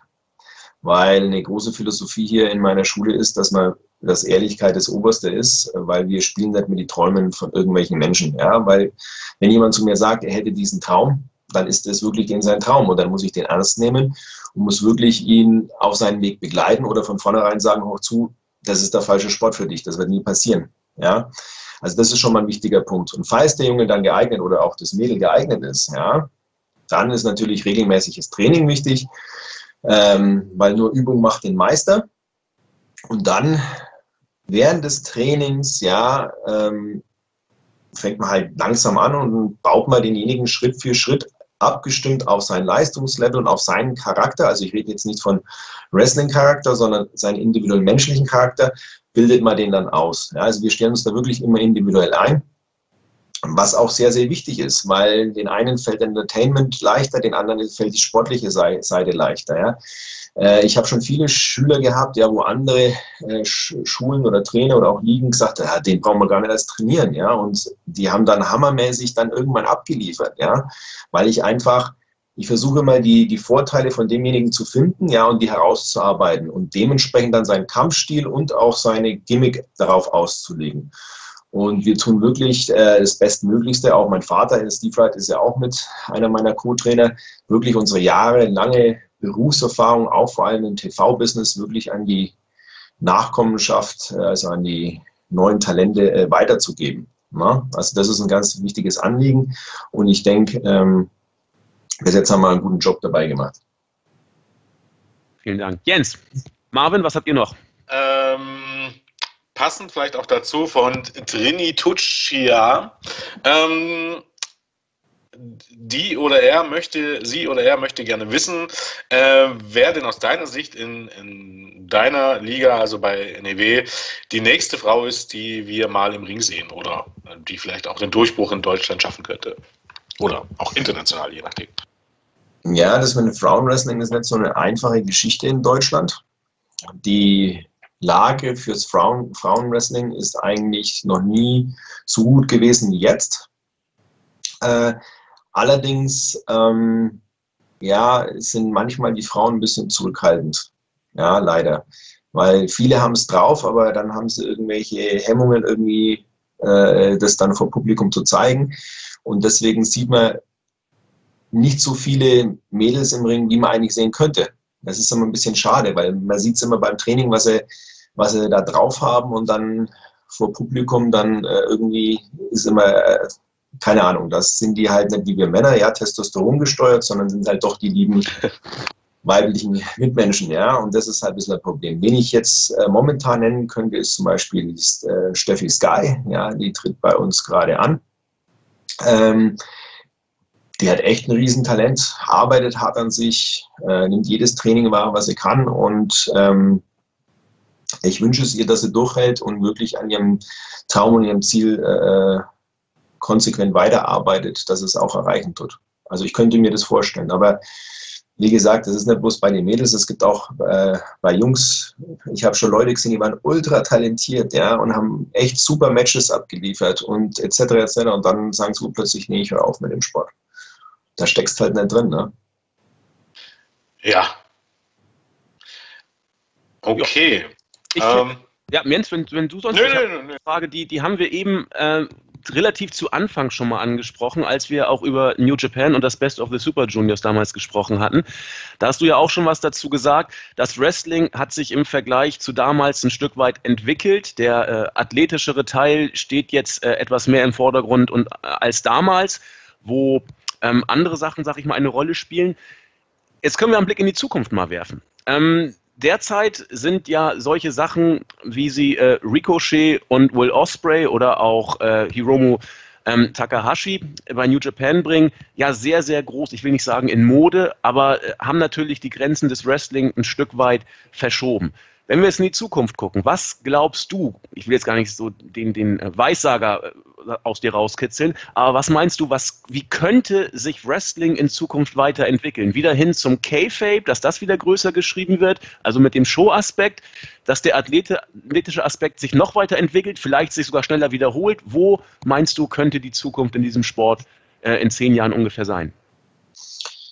Ja, also wie gesagt, äh, das ist eine sehr schwere Frage, aber ähm, das Problem an der Geschichte bei den ganzen Moves, die man von Ricochet und sowas sieht, ja, das ist äh, nur eine kleine Anzahl von Wrestlern, die sowas ja auch wirklich können. Ja, und ich finde es auch total super, aber was, was kommt danach? Also im Endeffekt das, was die Wrestler im Ring zeigen, das ist das, was die, vor allem die neue Generation von Fan ja auch sieht. Und die denken, das ist normal. Das gehört mit zu einem Wrestler. Ja? So, aber ein Fan hat ja immer Erwartungshaltung. Das heißt, wenn er dann bei Raw sowas sieht und dann bei WrestleMania, will er natürlich noch mehr sehen. Und dann kommt es natürlich schnell zu einer Enttäuschung und sagt, ah, aber die Show war jetzt nicht so toll. Aber das, die, die Leute, die im Ring stehen, sind ja nur Menschen. Das sind zwar sehr extrovertierte Menschen und, und verrückte Menschen und vielleicht auch super Athleten, aber die haben alle ihre Grenze. Die machen das tagtäglich, die Knochen machen das auch nicht mit. Ja, mental ist auch ein ganz wichtiger Faktor, dass viele reisen, getrennt von der Familie oder Freundin, ja, Kinder nicht sehen. Oder Stress, der Druck, äh, der Konkurrenzkampf hinten, ja. Also da spielen ganz viele Faktoren mit. Und irgendwo ist eine, einfach eine Grenze gesetzt. Und ich glaube einfach, wir sind mittlerweile, so gerne ich das auch sehe, solche Moves, weil die schauen einfach fantastisch aus, denke ich, der Sport ist an der Grenze angereicht, was möglich ist vom Sportlichen. Ja, auch von den, von den Storylines. Ja, also es ist auch für einen Writer total schwer, immer was, mit was Coolen äh, zu kommen. Ja, also von daher denke ich, wir sind schon an der Grenze. Und daher glaube ich, dass es in den nächsten Jahren eher wieder dahin geht, dass man wieder ein bisschen Rückschritte sieht im Ring, dass bestimmte Aktionen doch wieder mehr als äh, besonders wahrgenommen werden. Das wäre für die Fans sicherlich besser, ja, auch wenn es viele jetzt vielleicht nicht nachvollziehen können und natürlich auch für die Sportler. Ja, vielen Dank. Die Frage war von Benjamin Horstmann und ich finde find den Ansatz hochinteressant. Du hast sehr schön, wenn man jetzt so die, die Matches, die in, bei New Japan teilweise von den besagten Leuten Osprey, Takahashi, ähm, Marty Skirl, die ja wirklich einen sehr, sehr spektakulären Stil gehen, wenn man die auf sich wirken lässt, dann wird natürlich vieles irgendwann, ich will nicht sagen selbstverständlich, aber der Standard geht ganz schnell hoch. Und wenn man dann anderes Wrestling sieht, dann fragt man sich ja, warum machen die das denn nicht auch? Und dann kann natürlich schnell ein, ein Effekt eintreten, der vielleicht gar nicht so toll ist. Insofern vielen Dank für, für diese Worte. Äh, Marvin. Marvin ähm, nee, ich Marvin bin da. Ich bin da, natürlich. Ähm, ja, die Frage ist jetzt gerade frisch im Chat gekommen von Christian Goretzky. Äh, die stelle ich, weil ich die Show äh, live verfolgt habe.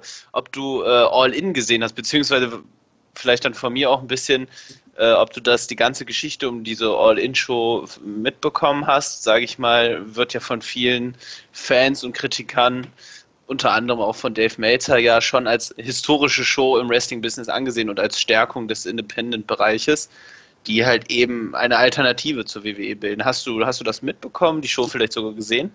Mitbekommen habe ich es, aber angeschaut habe ich es leider nicht, weil ich, wir hatten mit der NEW selber da eine Show oder waren in Vorbereitung für eine Show.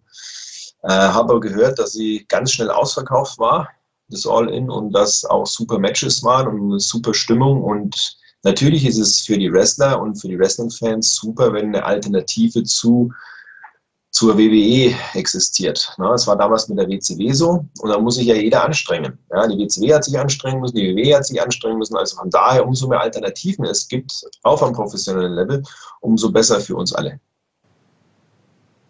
Ja, das finde ich, das trifft es eigentlich auf den Punkt. Gerade weil viele ja auch heutige Fans, ne, wenn man sich mal das aktuelle WWE-Produkt anschaut, idealisieren auch die Attitude Era so, äh, ne, manchmal aus den richtigen, manchmal aus den falschen Gründen, aber das, was du halt gesagt hast, ich glaube, das ist der Kern. Wenn Konkurrenz da ist, belebt das das Geschäft. Genau. Und dann strengen sich beide Seiten an, bestmögliche Qualität abzuliefern. Also das ist genau. Äh, welche, welche Liga siehst du aktuell da äh, das größte Potenzial? Die Frage wurde auch schon im Chat gestellt, leider habe ich den Namen nicht mehr. Also äh, Thomas genau. Web gestellt. Danke. Äh, Ring of Honor zum Beispiel. Ja, oder äh, New Japan logischerweise, aber ich meine, New Japan hat ein bisschen einen anderen Stil. Aber äh, solche Ligen sind definitiv, äh, mit denen man rechnen sollte in den nächsten Jahren. TNA glaube ich eher nimmer. Das ist ja, glaube ich, jetzt schon Geschichte. So wie viel äh, Besitzer das gehabt hat und, und was weiß ich alles. Also, nee, also es wäre cool, wenn mal wieder so eine große Konkurrenzliga wäre. Aber New Japan ist halt nicht einfach, weil die sind ja in Japan hauptsächlich aktiv, ja. Oder da haben die ihr Hauptgeschäft, auch wenn sie jetzt dann, glaube ich, auch drüben in Amerika eine Show mit Ring of Honor machen. Oder war die Show, weiß ich nicht. Ähm, aber von daher, jetzt, wenn man nur den amerikanischen Markt betrachtet, denke ich, dass Ring of Honor noch die, diejenigen sind, die am ehesten vielleicht da irgendwann mal, wenn sie einen finanzstarken Partner, oder haben sie ja eigentlich, aber wenn dann jemand wirklich viel Geld noch mit rein äh, pusht, dann könnten die vielleicht aufs neue Level kommen. Ja. Vielleicht, äh, weil du es erwähnst, also ich glaube, es ist so, dass New Japan eigentlich ja mit Ring of Honor zusammenarbeitet, eng zusammenarbeitet und dann auch im nächsten Jahr im April am Tag vor WrestleMania im Madison Square Garden veranstaltet genau, und die Show genau, auch schon ausverkauft. War, genau, das war das, was ich gemeint habe, ja. ja. Also sieht man ja, dass die Nachfrage da ist. Also Chancen hätten sie definitiv. Es ist halt immer die Frage, ob irgendwo da draußen jemand genug in so eine äh, Promotion rein investieren will, die ersten Jahre, bis es auf den Level ist. Und dann ist, dann kommt die gefährliche Phase, weil wenn dann diese Promotion wirklich tatsächlich schwarze äh, Zahlen richtig schreibt und äh, immer bekannter wird, dann äh, tut es natürlich auch wieder die ganzen Altstars anziehen und da muss man halt als ja. Promoter dann echt gefestigt sein und sich da nicht in seinen Plan äh, mit reinreden lassen. Ja, weil dann endet man so wie die Tena. Ich glaube, der Schlüssel wird einfach sein, ob irgendwie ein Fernsehsender wahrscheinlich bereit ist, dort äh, viele Millionen für, oder Millionen, sagen wir mal so, viele Millionen ist immer relativ, für irgendwie einen TV-Vertrag auszugeben. Ich glaube, ja. wenn das irgendwann kommt, dann gibt es vielleicht mal Konkurrenz. Ansonsten wird es natürlich jeder schwer haben, irgendwie mit ja, WWE auch nur einigermaßen zu konkurrieren. Ja, das sehe ich auch so. So, dann äh, auch eine Frage, die eigentlich irgendwann kommen musste. Ich habe mir auch letztens noch mal zur Vorbereitung auf äh, dieses Interview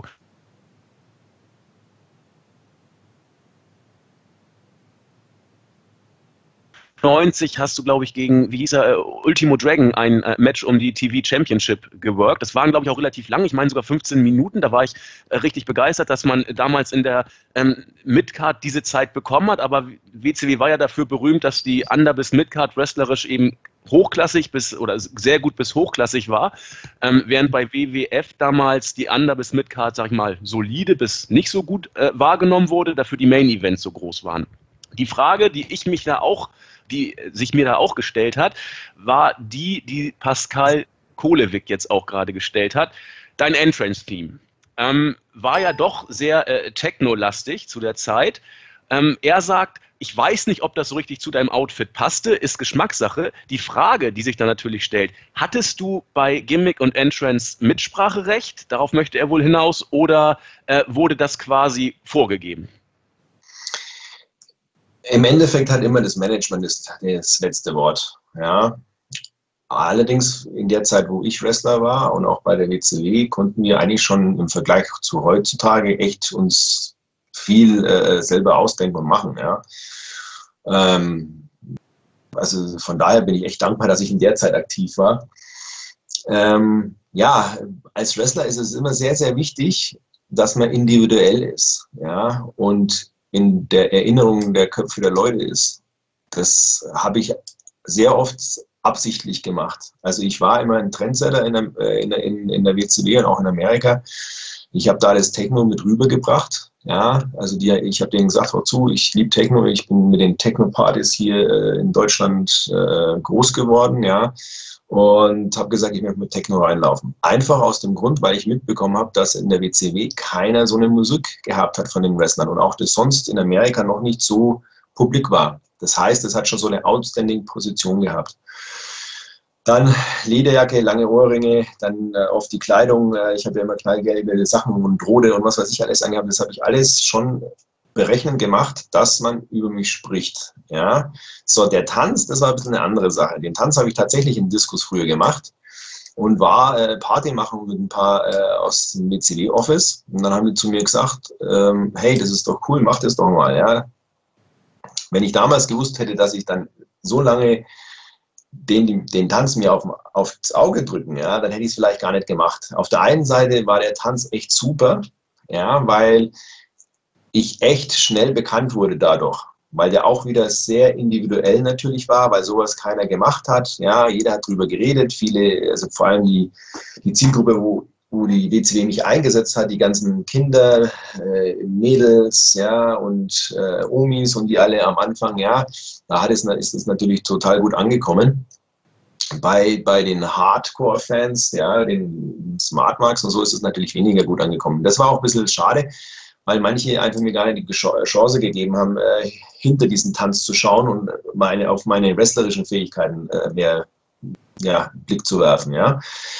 Ähm, aber generell ähm, war es trotzdem das Beste, äh, was für mich passieren können am Anfang. Ich meine, die WCW, das Office hat immer gesagt, ja, mach den Tanz, mach den Tanz. Und ich wollte es immer reduzieren im Kampf. Und dann habe ich wieder äh, äh nach einem Kampf von Anschluss bekommen und gesagt, hey, du musst mehr tanzen. Ja? Und dann habe ich das halt gemacht. Aber ich bin jetzt seit 20 Jahren nicht mehr da im TV gewesen und trotzdem äh, kennen mich die Leute in Amerika noch. Ja, also ich habe letztens mit Fabian geredet und er hat zu mir gesagt, Wahnsinn, ey Alex, wenn wir irgendwo in irgendwie Hallen ringen, ja, dann äh, tun die deinen Tanz machen oder schreien Alex Wright, Alex Wright und solche Sachen und das nach 20 Jahren. Ne? Also von daher, für mich als Person und als, als On-Air-Persona ist es natürlich super, weil normalerweise ist das TV-Business ein sehr schnelllebiges Business. Nach sechs Monaten bist du dann vergessen. Ne? Also von daher ist es gut gelaufen für mich. Da vielleicht da eine kleine Anekdote dazu, weil du das halt ansprichst, dass, ne, äh, weil ich war jetzt kürzlich mit Max, ähm, äh, einem Teammitglied von uns äh, in Amerika, eben zu All In. Und ähm, da haben wir uns halt auch mit vielen Fans so unterhalten. Und wie du sagst, das ist so, ne, klar, das hat vielleicht dann so ein bisschen so den Fokus weg von deinen qualitativen Fähigkeiten im Ring gelegt, aber als wir dann äh, halt erzählt haben, dass wir aus Deutschland kommen, das erste war dann war Alex Wright. Natürlich kann, kennen wir, ne, so dann den Tanz. Also da, wir sind jetzt im Jahre 2018, die WCW gibt es jetzt schon lange nicht mehr, aber das ist halt das, was da geblieben ist. Und ich finde, das genau. ist auf jeden Fall auch ein, ein, großes Kompliment an dich. Ne? Ich meine, du hast, du hast deinen Namen, du hast du hast ihn da in die Welt gebracht und der ist weiterhin in der Welt. Ne? Das können, glaube ich, nicht viele von sich behaupten. Ja, genau. Also von daher ist es ja gut für mich. Ne? Also. Ja. Aber so. genau. Ähm, vielleicht ähm, im Zuge dessen, du bist ja in, äh, bei der WCW nicht nur als Alex Wright aufgetreten, sondern hat es ja auch die, äh, äh, das Gimmick äh, Berlin dann, ich glaube, 1999 hast du da mit debütiert. Mhm vom Konzept her war das ja sehr spannend, weil du hast deine Promos, du bist als Heel aufgetreten, deine Promos auf Deutsch gehalten. Mit einer Übersetzerin hast du da ähm, dann äh, wurde es halt ins Englische übersetzt. Ähm, und was mich halt daran interessiert, weil ich habe ich hab mir jetzt die letzten Tage das auch nochmal angeguckt, kann, findet man ja alles auch auf dem WWE Network. Ähm, habe ich mir das angeguckt. Ich fand die Promos großartig, also so mega unterhaltsam und äh, lustig. Also gerade ein kleines Zitat, da bei der Debütpromo hast du davon gesprochen, als er dein äh, Gegner Buff Backwell ausgewählt und dann hast du gesagt, Backwell repräsentiert, was die Amerikaner ausmacht. Exzess, Narzissmus und Selbstgenuss. Die deutsche Maschine wird ihn zerstören. Und gerade jetzt vielleicht speziell darauf, hast, hast du dir die Promo ausgedacht oder ähm, äh, weil ich meine, du hast ja auch auf Deutsch gesprochen oder hast du das vorher mit dem Office dann abgesprochen? Also äh, haben die das dir dann auferlegt oder wie war das? Nee, in der Zeit, ähm, also vor dieser Zeit äh, hat man die Promos total selber strukturiert. Man hat bloß irgendwelche wichtigen Eckpunkte bekommen, die man rüberbringen sollte. Und dann zur Berlin-Zeit, da haben sie dann angefangen, schon ein bisschen äh, vorzuskripten, Teile davon. Aber man hat immer noch Einfluss nehmen können. Was da jetzt von mir war oder was nicht mehr von mir war, das kann ich leider nicht mehr jetzt wissen. Das ist ja Ewigkeiten her. Ähm, aber es hat definitiv Spaß gemacht. Ähm, und ähm, vielleicht dann noch im Zuge dessen, wie, wo, also woran glaubst du lag es, dass die Gimmick trotz, sage ich mal, der Einzigartigkeit und auch den anfänglichen guten Reaktionen äh, nicht so zum Erfolg also äh, äh geführt hat? Schlicht und einfach Backstage Politics, Vince Russo. Ja, okay. Ich glaube, die Antwort, da können wir uns alle auch genug drunter vorstellen. so, deutlich genug, ja. ja. Allerdings. Ja, es hat also nichts mit, mit den äh, Reaktionen der Fans oder irgendwas zu tun. Im Gegenteil, weil alle waren dermaßen begeistert, dass WCW mal so ein Debüt von einem neuen Charaktere, Charaktere äh, geschafft hat, wie eigentlich nur WWE es schafft. Ja, weil die WWE war ja bekannt dafür, dass sie selber Stars macht. Ja, die WCW hatte immer sehr viele schon bestehende Stars gekauft, ja, und hat nur sehr wenige Eigenstars kreiert, ja, und da waren die, wir waren vielleicht vom Wrestlerischen in vielen Bereichen vielleicht äh, besser, aber vom Entertainment und vom Showmanship und, und die ganzen Sachen da, äh, wie man was präsentiert und vermarktet, war die WWE definitiv besser als die WCW, ja.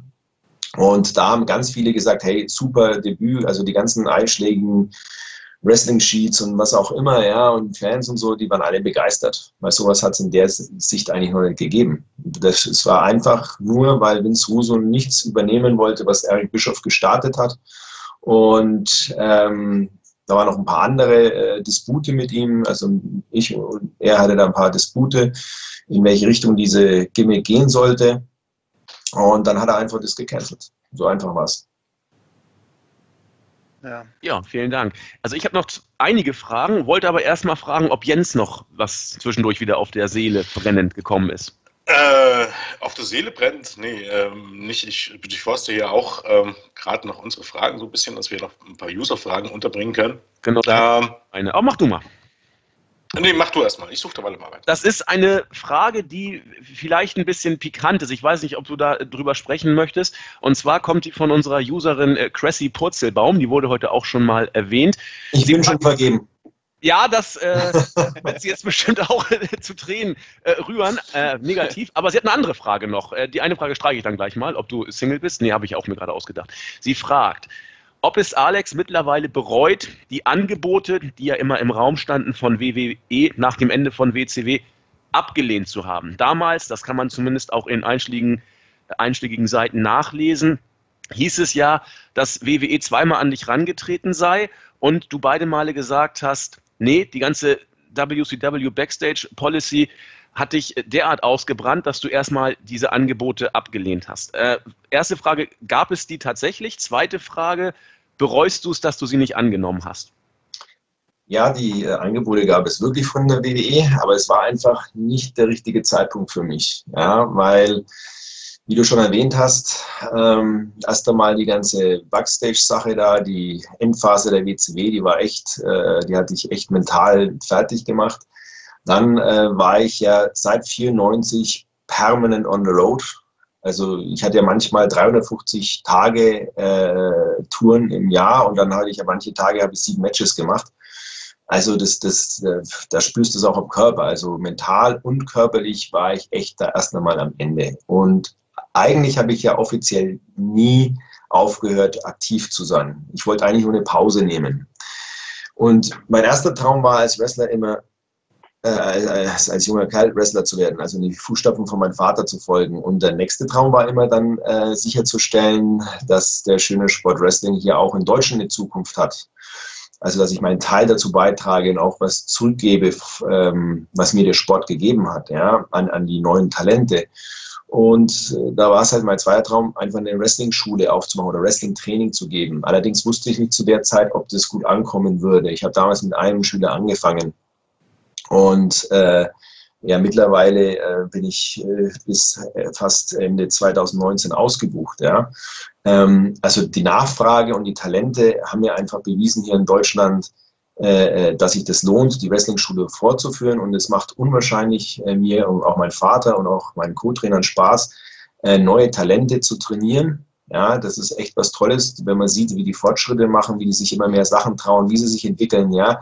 Und ähm, und dann auch tatsächlich dann aktiv werden, ja, also Teil des Business, ja, da gute Matches, äh, Matches abliefern, dann von anderen Promotions auch gebuckt werden, ja, das ist ja dann nochmal für einen Trainer eine Bestätigung, dass, dass, da, dass du was, äh, dass du gute Leute äh, trainierst, ja, und wenn sie es dann auch noch in die WWE schaffen oder international, dann ist es natürlich optimal, da, da freut sich natürlich das Trainerherz, weil wir stecken alle unser Herzblut äh, mit rein und ähm, von daher entschädigt mich das oder was, was heißt entschädigt?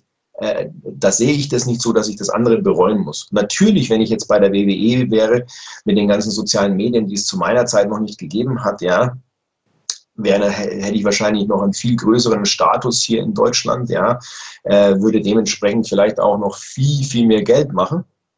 Aber Geld ist nicht immer alles im Leben, sondern äh, das, was man macht, da muss die Leidenschaft dahinter stehen, da muss man Spaß haben. Und damals, wo die WWE mich gefragt hat, wusste ich, dass ich das nicht konnte zu dem Zeitpunkt. Weil ich bin ein Typ, wenn ich äh, zum Promoter oder zu einer Liga sage, hey, ich äh, trete jetzt für euch an oder trete regelmäßig für euch an, dann will ich echt 100 Prozent geben. Einmal für den Promoter, dann auf jeden Fall natürlich für die Fans, aber auch für mich selber. Und wenn ich, wenn ich diesen Erwartungen nicht standhalte bei mir selber und, und die erfüllen kann, ja, dann äh, sage ich lieber, äh, dankend nein. Ja, und das habe ich damals gemacht. Und mittlerweile habe ich ja auch New European Championship Wrestling, ähm, habe total super starkes Team. Ohne das äh, Backstage-Team würde es die NEW nicht geben, ja, die sich echt, ja, von ihrer Freizeit, so wie ihr halt als Fans, ja, hinsetzen, Videoschnitt machen, Posters kreieren, DVD-Covers machen, äh, News schreiben, ja, Plakate aufhängen, etc., etc., was alles dazu, Webseiten machen, ja. Und äh, die machen das auch alle, weil sie Fans sind. Also ich habe da ganz viele nette Leute kennengelernt, äh, die ich eigentlich als Freunde bezeichnen würde. Auch meine, meine Partner, äh, die mir im Office von der NEW helfen, sind gute Freunde. Also es hat mein Leben eigentlich um sehr, sehr viel bereichert. Ja, und ich, äh, es hat nichts mit mir jetzt persönlich zu tun, dass ich sage, okay, ich kann mein, mein in Anführungsstriche Ego weiter ausbauen. Ich habe noch mehr Titel oder was weiß ich äh, erreichen können und habe noch mehr Kämpfe oder was auch immer, sondern ich habe einfach, ich weiß für mich, wenn ich heute aufhören würde mit dem Wrestling-Business, ich meine, ich bin mein ganzes Leben in Kontakt mit Wrestling. Mit 16 hatte ich meinen ersten Kampf, Profikampf, ähm, dann weiß ich, ich habe irgendwas erreicht in dem Sport. Ich habe dem Sport was zurückgegeben. Ich habe den, ich habe vielen jungen Talenten den Weg geebnet, ja, und dass sie ihren Traum leben können. Und das ist für mich äh, unbezahlbar eigentlich. Ja, viel, vielen Dank für die, für die ehrlichen Worte dazu. NEW ist gefallen, das Stichwort. Das wollen wir hier auch entsprechend auch nochmal äh, zu ihrem Recht kommen lassen, diese Liga. Man kann ja sagen, das ist ja äh, dein Baby sozusagen. Das hast du äh, groß gemacht, da bist du auch jetzt mit dem Herzblut dabei, NEW und deine Wrestling-Schule. Jetzt tun wir mal so, die Wrestling-Fee kommt und sagt, äh, lieber Alex, du hast jetzt einen Wunsch frei, kannst dir einen Worker aussuchen, den du mal rüberholst, egal aus welcher Liga, sei es WWE, New Japan, Ring of Honor, was auch immer. Und wir machen dann mal ein Match, das wir entsprechend groß aufziehen können, um hier mal richtig auf deutschen Boden einen rauszuhauen. Welchen Worker würdest du buchen, um dieses Match in, bei NEW groß aufzuziehen? das ist echt eine übelschwere Frage. Also, weil meine Erfahrung ist oft, dass auch wenn du äh, Fly-ins hast oder wenn du das einfach, ähm, das trotzdem nicht so viele, äh, äh, ja, du, du verkaufst dann so viele Karten deswegen mehr, ja. Es ist, also ich bin ja nicht nur noch jetzt Wrestler oder Wrestling-Trainer, als Promoter hast du ja auch immer das Finanzielle im Auge und musst kalkulieren, ja, und ja, wenn es jetzt ein WWEler, kommt darauf an, ob die sagen würden, der kommt umsonst oder der kommt nicht umsonst. Ja, das ist schon mal die erste Frage. Er kommt umsonst. Du Er kannst dir alles umsonst. aussuchen, es kostet nichts. Ja, dann würde ich natürlich Undertaker nehmen. Ah, wunderbar. Nicht, nicht weil jetzt er äh, noch so super Matches machen kann, weil er halt echt sein Körper jetzt nicht mehr äh, so funktioniert. Ja? Also er hat ja so viele Matches auf dem Buckel und hat jetzt auch ein Alter erreicht, äh, wo man versteht, dass er jetzt nicht mehr vielleicht äh, so arbeiten kann wie vor 15 oder 20 Jahren. Aber er ist immer noch derjenige, wo, glaube ich, am meisten von allen ziehen würde. Ja. Ich glaube vor allen Dingen auch in, ich- vor allen Dingen auch in Deutschland. Ich Also ich meine, glaub, von- äh, äh, alle von, das, sind, das ist halt diese Phase, die auch äh, ein, ein Rock zum Beispiel, der würde natürlich ziehen schon aufgrund, weil er jetzt ein riesen Schauspieler ist, ja, und dadurch viel äh, Followers hat, ja, aber ein Stone Cold zum Beispiel auch noch, ja, das sind solche Leute. Hogan glaube ich jetzt nicht unbedingt mehr. Also bei dem würde ich sagen, nee, der hat schon zu oft solche Sachen gemacht. Äh, ähm, den hat man auch schon zu oft gesehen, das, das glaube ich nicht. Aber ich denke, so Undertaker, also immer wenn ich mich mit Leuten unterhalte, ja, die würden sagen, die sind immer noch begeistert von dem, von, von de- der Aura, von der Charaktere und was auch immer alles, ja. Ja. Aber ich meine, vom Sportlichen her, da gibt es genug neue Talente, die bestimmt äh, viel krassere Sachen im Ring zeigen könnten, ja. Aber es ist halt immer, man muss als Promoter immer ein bisschen darauf achten, äh, dass man allen Wünschen ein bisschen entgegenkommt. Nicht bloß denjenigen, die sportliche Matches sehen wollen oder nur diejenigen, die Charaktere wollen, sondern man muss auch ein bisschen die Medien äh, mit im Auge haben, was für die interessant ist, eine Story drüber zu schreiben, ja, und weil man will ja die Halle voll kriegen. Ne? Bevor ich gleich an Jens abgebe, der hat bestimmt schon wieder zwei, drei Fragen am Start, äh, würde ich kurz auf das eine Wort eingehen, das du eben genannt hast, ähm, in Relation mit dem Undertaker, das Wort Fly-Ins. Kann man das sagen? Äh, Fly-Ins sind Fluch und Segen zugleich oder sind sie definitiv gut, definitiv schlecht? Wie siehst du den Mehrwert oder auch die Gefahr von solchen Fly-Ins? Also als kleine Promotion Fly-ins zu holen, lohnt sich finanziell definitiv nicht. Also das ist, das ist dann reines äh, Booking, das vielleicht, man sagt, gibt ja so ein schönes Wort Fan-Booking, ja, nicht jetzt negativ gemeint, aber das sind dann halt welche, äh, die halt eigentlich mit dem Business äh, keine Erfahrung haben, die jetzt sagen, sie machen mal schnell eine Wrestling-Show und wollen dementsprechend viele Namen haben ja, weil sie einfach dann sicher gehen wollen, dass dann die Show auch gut wird. Ne?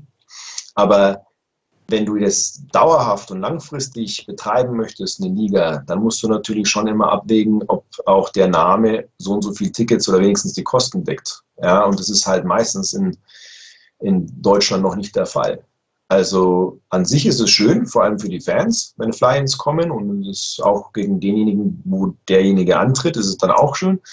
Aber wenn du jetzt rein das Finanzielle im Blick hast und auch das, ähm, dass du sicherstellen willst, dass deine Liga auch noch weiter ex existieren kann auf lange Sicht, ja, dann ist das schon ein Risiko. Ne? Und ich möchte betonen, wenn ich finanziell sage, geht es mir nicht darum, dass ich hier einen Groschen verdiene, ja, sondern es, es geht wirklich darum, dass man sagt, hey, man kann die Liga, was ja eine Plattform für Wrestler ist, äh, auch dauerhaft und langfristig noch äh, ähm, halten. Ja, also darum geht es eigentlich. Von daher Fly-ins, wenn sie die Kosten decken, super. Sonst denke ich, haben wir genug selber Talente, äh, die gute Matches hier zeigen und also von daher ähm, sehe ich dann keine Notwendigkeit unbedingt. Vielen Dank. Die Frage kam von Kleeblatt von Twitter und jetzt äh, Jens. Ähm, vielleicht ähm, mal die Frage in die andere Richtung. Ähm, es ist ja in den letzten Monaten durchaus ein bisschen populär geworden, könnte man fast sagen, dass Wrestler, die eher in, in dem deutschsprachigen Raum ähm, den Schritt in die USA oder in die Independent-Szene in den USA nochmal gewagt haben. Ich glaube, Walter ähm, war mit einer der ersten. Ähm, wenn irgendeine Promotion oder irgendwie mehrere Promotionen in den USA auf dich zukommen würden und sagen würden, äh, schick mir äh, deinen besten Schüler oder deinen besten Wrestler oder vielleicht auch zwei. Wer wäre das denn? Also wem würdest du zutrauen im Grunde ähm, über den Schritt vielleicht in den USA dann auch tatsächlich vielleicht weltweit äh, der nächste große Independent Star aus dem deutschsprachigen Raum zu werden? Na, ich habe ja vorhin schon einige genannt. Ne? Also TKO, TKO, ja. Tommy zum Beispiel, ja. Also äh, das sind die, die ersten, die ich da nennen würde jetzt. Ja, aber wie gesagt, da gibt es noch einige, die ich nennen kann. Aber ich bin immer mit solchen Aussagen sehr, sehr vorsichtig, einfach aus dem Grund, weil ich echt schon viel Erfahrung gemacht habe, dass Leute einfach nicht den Weg dann gehen. Also um Wrestler zu sein, Wrestler sein halt bedeutet 24-7 und es ist ein hartes Business und oft auch äh, ein kein dankbares Business bis du es dann schaffst. Ja, also du musst echt hart arbeiten, ja, und dich echt durchsetzen können. Und wenn du es dann durchgehalten hast, dann ist es ein tolles, richtig geiles Business. Ja, aber bis dahin musst du schon Durchhaltevermögen beweisen. Und ähm, das ist immer so wie die Frage, wenn, der, wenn ein Schüler zu mir kommt, der ist das erste Mal da und dann sagt er zu mir, ja, wie lange wird meine Ausbildung brauchen? Dann sage ich, hör auch zu, wenn ich dir jetzt eine Antwort geben würde, ja, wäre ich echt unseriös, weil es hängt echt vom Schüler ab. Weil ich werde alles dafür tun, dass ich ihm alles zeige, dass er sich international etablieren kann. Aber er muss ja nicht bloß während er bei mir ist, sondern auch in der Zwischenzeit zwischen die Trainings, Wrestling-Trainingseinheiten muss er an sich arbeiten. Er muss daheim auch Promos üben, ja, er muss Englisch üben, ja, er muss sich fit halten, er muss auf seine Ernährung achten, ja, er muss im, im Training äh, on top sein und die, die Ratschläge und das, was wir lernen und ihm zeigen, auch umsetzen, ja, also da, das hängt so viel vom, vom Schüler selber ab, ja, ob er motiviert ist, diszipliniert, konsequent, etc., etc., etc., ja, ab. Also von daher kannst du eigentlich nie immer eine Aussage machen. Das Gleiche ist jetzt auch hier, ja. Momentan, wenn ich jetzt auf den Punkt sagen würde, können ich einige Wrestler nennen, die ich ohne Probleme weiterempfehlen kann, ja, äh, die bei der NEW auftreten, auch zum Beispiel Max, ja, oder, oder auch Demolition Davis, ja. ja. Äh, hammermäßige äh, Kämpfe habe ich von denen schon gesehen. Und wie gesagt, TKO und so, Maverick ist jetzt langsam aufsteigen. Dann sind ein paar äh, Rookies, die jetzt anfangen, ja, äh, Scott Iron zum Beispiel auch, ja, oder es gibt Leute, die haben sich unwahrscheinlich entwickelt, ja, zum Beispiel Juri hat eine richtig geile Gimmick bei uns. Also es gibt echt viele Leute, aber die Frage ist halt immer, was ist denen ihr individuelles Ziel? Ja, und mit was sind sie zufrieden? Auch ein Boris Payne oder ein Fast Time Mudo, ja, könnte ich auch vom Sportlichen und auch vom Menschlichen, ja, kann ich dir alle empfehlen, ja, weil ich tue mit denen allen schon seit Jahren arbeiten und wir haben alle ein super freundschaftliches Verhältnis und Vertrauensverhältnis, ja, ähm, das ist ja über die Jahre gewachsen, also da würde ich ohne Wimper ja, tue ich dir auch vermitteln. Ja, also ich kriege ja immer wieder Anfragen. Die Sache ist halt nur, du, wenn du dann in einer gewissen ähm, Level hochkommst und zusammenarbeitest mit großen Promotions wie Ring of Honor, äh, New Japan äh, äh oder in Mexiko AAA oder irgendwelche solche Ligen, ja, oder auch WWE, dann musst du natürlich schon noch ein bisschen abwägen, hey, was ist wirklich denn sein Ziel? Macht er wirklich alles 1000 Prozent? Weil du legst ja, ich lege ja meinen Namen für die dahin, ja. Und wenn ich da noch ein bisschen Zweifel habe, dass ich sage, hey, der ist sich noch nicht so sicher, ob er den Weg hundertprozentig geht, vielleicht ist dem eine nationale Karriere lieber als eine internationale oder nur europaweit, ja. Und dementsprechend würde ich dann abwägen, wen ich da empfehle. Ne? Weil vom Sportlichen und vom Menschlichen gibt es bei der NEW ganz, ganz viele tolle äh, Wrestler-Athleten, ja. Klar. Um, bevor wir vielleicht nochmal ausgedehnt auf NEW zu sprechen kommen, was jetzt demnächst ansteht und so weiter, vielleicht nochmal eine Frage, äh, man möchte fast sagen, Hand aufs Herz. Ich meine, du hast dich, glaube damals schon geäußert, das ist ja mittlerweile auch schon wieder ein, zwei Jahre her. Was hast du denn von der ganzen Geschichte äh, äh, gehalten, als Tim Wiese bei WWE im Gespräch war, muss man ja sagen.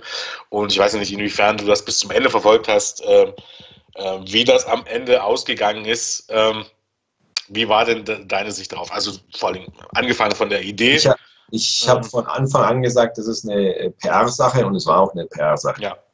Also Tim Wiese äh, hatte bestimmt nicht äh, den Willen, äh, wirklich Wrestler zu werden.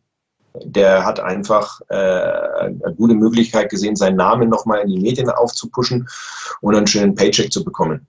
Ja, und, die, und im Gegenzug hat natürlich die, die WWE äh, viel Medienaufmerksamkeit bekommen, weil ein Ex-Profi-Fußballspieler oder ich weiß nicht, ob er noch aktiv jetzt ist, was er nicht, ich kenne mit Fußball nicht so aus, ähm, äh, haben die halt sehr viel Medienaufmerksamkeit bekommen. Aber er hätte es definitiv, das, was ich gesehen habe, was er trainiert hat, hätte er es im Wrestling-Business nicht geschafft. Definitiv nicht. Ich glaube auch, du hast ihm ja sogar angeboten, wenn er es wirklich ernst meint, mal bei dir vorbeizuschauen oder irre ich mich da? Genau. Genau, hätte ich auch gerne gemacht, weil, aber also da habe ich so viele äh, Defizite gesehen, ja, ob es jetzt konditionell ist oder Körperkontrolle etc. Ähm, die hätten wir alle erst wegarbeiten müssen, bevor er wirklich mit einem Pro-Wrestler mithalten kann, dass es ein, gutes Match wird. Ne? Er, er, mag vielleicht ein super Fußballer gewesen sein, aber es ist halt auch ein anderer Sport. Ne? Und ehrlich gesagt, wenn man in der Bundesliga wie er war, ja, und wahrscheinlich Millionen auf dem Konto hat, fehlt dem auch bestimmt die Motivation. Und Wrestling kannst du eigentlich nur machen, ja, wenn du wirklich die Leidenschaft und Liebe dafür hast, weil es einfach ein harter Impact-Sport ist. Egal, was andere Leute immer behaupten, es ist ein harter Impact-Sport. Naja, ich, ich glaube, bei ähm, Tim Wiesel konnte man, also von Anfang an, wie du schon sagtest, ich glaube, war schon irgendwie abzusehen, dass man sich schwer vorstellen konnte, wenn er nicht für, für diesen Sport oder für diese Art von Themen brennt, dass er das machen wird, alleine von der Bezahlung her, weil ich glaube, der damit sich ein bisschen beschäftigt, weiß, was man auch als als Schüler in dem Sinne bei BWE, selbst dass es nicht die Masse ist, was er verdient. Es hat einem halt auch ein bisschen gewundert, dass in, in Deutschland so viele drauf reingefallen sind irgendwie oder ob Tim Wiese das wirklich geglaubt hat, weil er hat ja dann bis zum Schluss gesagt tatsächlich, ähm, dass er auf ein Angebot von WWE gewartet hat und es klang immer so, als wenn er geglaubt hätte, er kann jetzt sofort in den Ring steigen und auf nee. Fragen, wie das mit den Tränen aussieht, nee. hat er irgendwie das war alles ah. nur Entertainment. Also das, wenn, der Wiese, wenn der Tim Wiese das gesagt hat, dann war es meiner Meinung nach nur nach Skript so. Weil ihm wie gesagt, äh, also fangen wir erst einmal so an. Wenn er wahrscheinlich wirklich einen Vertrag bei der WWE unterschrieben hätte, er natürlich mehr bekommen als die Leute, die in der Performance Center sind. Einfach aufgrund seines Status als Fußballspieler. Ja? Also da hätte er definitiv mehr verdient. Aber ähm, ich, ich kann es mir nicht und ich glaube es auch nicht äh, vorstellen, dass Tim Wiese ernsthaft äh, diesen Weg äh, verfolgen wollte. Das glaube ich nicht. Naja, tatsächlich das letzte Interview, das ist noch nicht so lange her, der hatte ja tatsächlich mehr oder weniger WWE die Schuld gegeben und gesagt, ich wollte, die haben mich nicht zurückgerufen, sondern haben mich gefragt, ob ich in die USA komme und die haben mir aber nie erklärt, was damit gemeint ist. Das waren seine Aussagen. Also so nach dem Motto, als wenn er gar nicht wusste, der sollte ins Performance Center ähm, oder nach Florida kommen und dort sauerhaft trainieren. Aber das ja, ist halt. Es kann, es kann natürlich auch bedeuten zwei Sachen. Ne? Einmal, einmal, dass er entweder sportlich zu schlecht war, wenn sie sich nicht gemeldet haben, ja. oder dass er einfach vielleicht auch äh, menschlich mit denen ihre äh, Vorstellungen nicht zusammengepasst hat, wie ein Wrestler sein soll. Ne? Ja. Weil ich meine, wenn, wenn man natürlich schon einen Namen in einem Profisport hat und Deutschland ist ja Nummer eins, äh, in Deutschland ist ja äh, Fußball Nummer eins Profisport, ja, dann äh, hat man ja sicherlich vielleicht auch ein kleines Ego, manchmal auch ein größeres Ego und dann kann das durchaus manchmal Vertragsverhandlungen zum Scheitern bringen. Ne? Klar.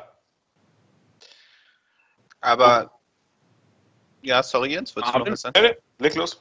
Ähm, nee, ich wollte nur noch mal auf NEW zu sprechen kommen, weil Hausi lässt fragen, ähm, das kann man vielleicht dann auch verbinden mit generellen Zukunftsplänen, ob NEW denn demnächst mal auf Tour gehen wird, weil zum Beispiel für mich, ich komme aus der Nähe von Köln, ähm, und ich wollte immer schon mal vorbeischauen, aber es ist halt nun mal ein, ein doch ein Weg nach Erlangen und ähm, ob, ob äh, NEW demnächst mal auf Tour geht. Also würden wir sehr gerne. Ähm, wollen wir schon seit Jahren.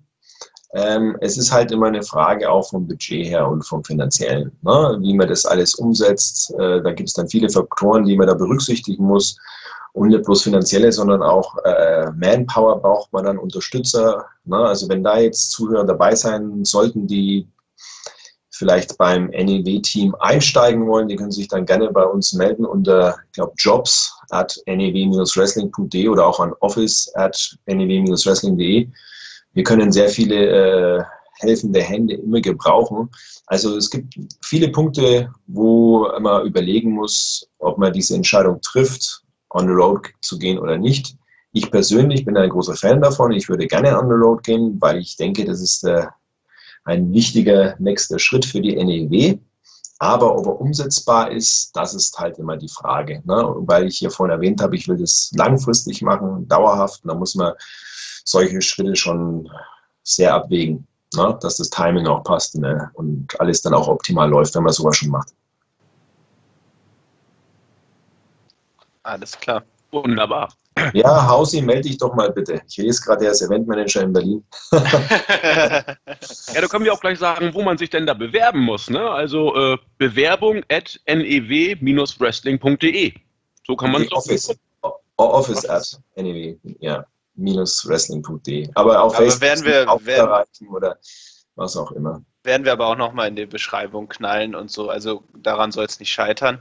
Genau. Ja, die Zeit ist jetzt schon relativ weit fortgeschritten. Wollen wir den Fokus gegen Ende dann nochmal äh, konkret auf NEW legen? Weil äh, irgendwie, Alex, wir sind ja froh, dass du da bist, aber deine Zeit ist ja nur auch nicht endlos. Also wie wollen wir es machen, Jens? Ja, die Rechnung kommt ja schon noch. Ne? Also, ja, ich freue mich schon. Pro, pro, pro, Stunde 5000 Euro, das passt schon. Ja, also Ben zahlt das alles. Das von jedem von euch. ähm, das sind die Starallüren, die wir bisher noch nicht gesehen haben bei dir. Also. Ich kann auch der Heel sein, ganz schnell. Ja, ich denke, äh, wir müssen über NEW auf alle Fälle nochmal reden, weil es ist ja nun nicht mehr allzu lange hin, am 6. Oktober von heute, also auf gut Deutsch, noch zweieinhalb Wochen circa, ähm, steht New ähm, oder NEW hochexplosiv ähm, 8 an, wenn ich mich nicht irre, schon die achte Ausgabe, kann man, glaubt sogar sagen, die, der achte Geburtstag. Ne? Ja. Ähm, ja, möchtest du ein bisschen, uns schon ein bisschen einen Ausblick geben, vielleicht bevor wir nochmal auf die Card gehen?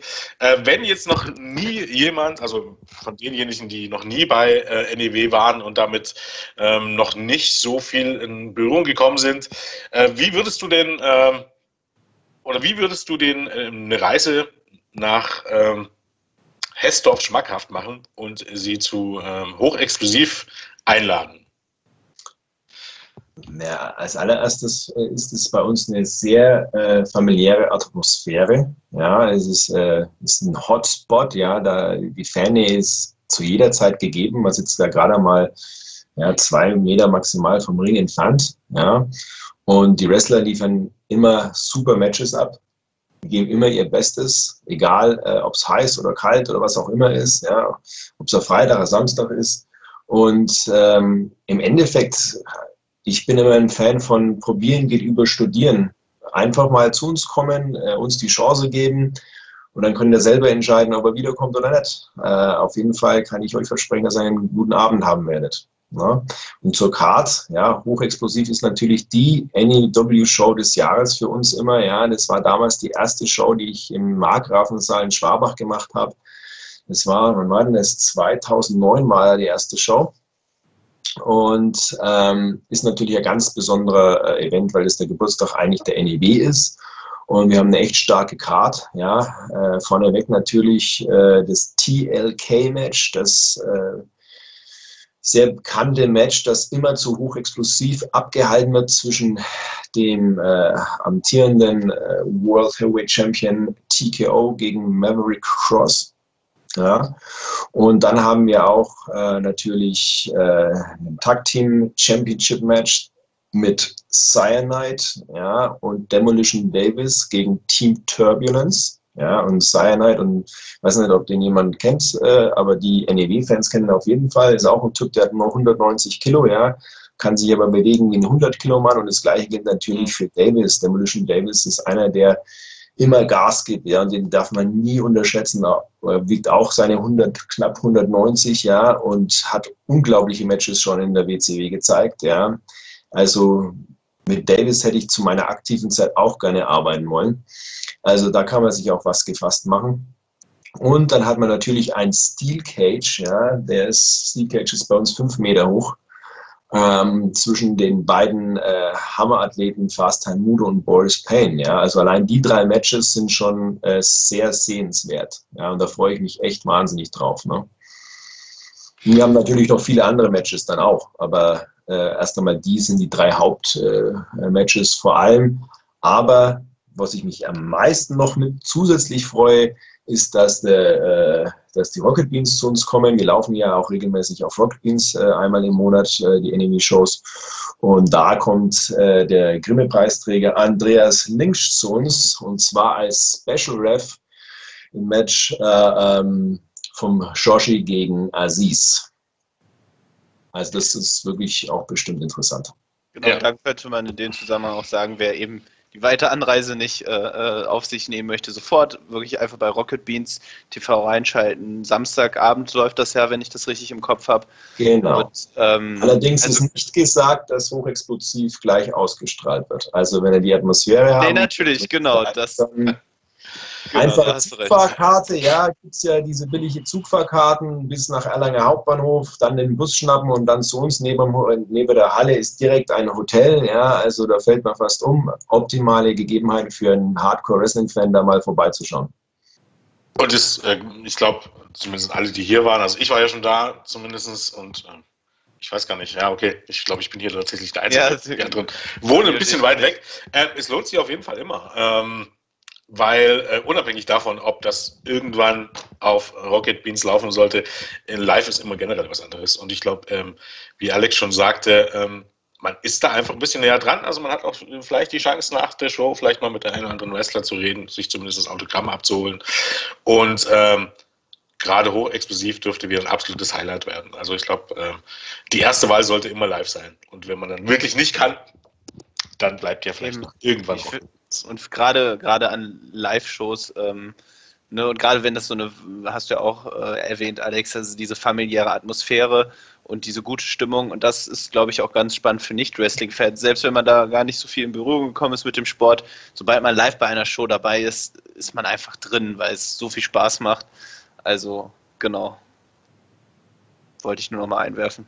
Ja, wir sind für, wir sind für jeden Support äh, dankbar, ne? weil ich meine, die, die Ligen können ja nur überleben, wenn auch Fans vor Ort dann kommen. Ne? Ich meine, es ist zwar als äh, Fan, ich bin ja selber so einer, ich schaue mir auch immer viel vom Fernseher an und so, ja, weil ich mir sage, es ist bequemer, ja, kann ich mich hinflacken, wie ich will, kann meine Chips und was weiß ich essen, aber dennoch, wenn man den Sport liebt, sollte man ihn auch ab und zu mal vor Ort äh, supporten, dass man einfach auch sicherstellt und seinen Teil dazu beiträgt, dass auch der Sport erhalten bleibt und diese Plattformen. Ne?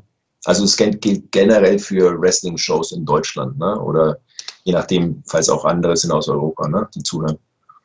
Definitiv. Und ich glaube, ähm, man sollte das gerade als Wrestling-Fans ab und zu tun und dann vielleicht nicht nur bei WWE, sondern auch klein, bei kleineren Promotions, weil ich denke, ähm, auch die lokale Szene ist, denke ich, besonders wichtig und wer Wrestling unterstützen will, der sollte da ab und zu auch mal ähm, dahin fahren und tatsächlich auch, muss man so sagen, auch wenn Mal kriegt, sein Geld dalassen, weil die Jungs und Mädels, die das machen, haben es auf alle Fälle verdient.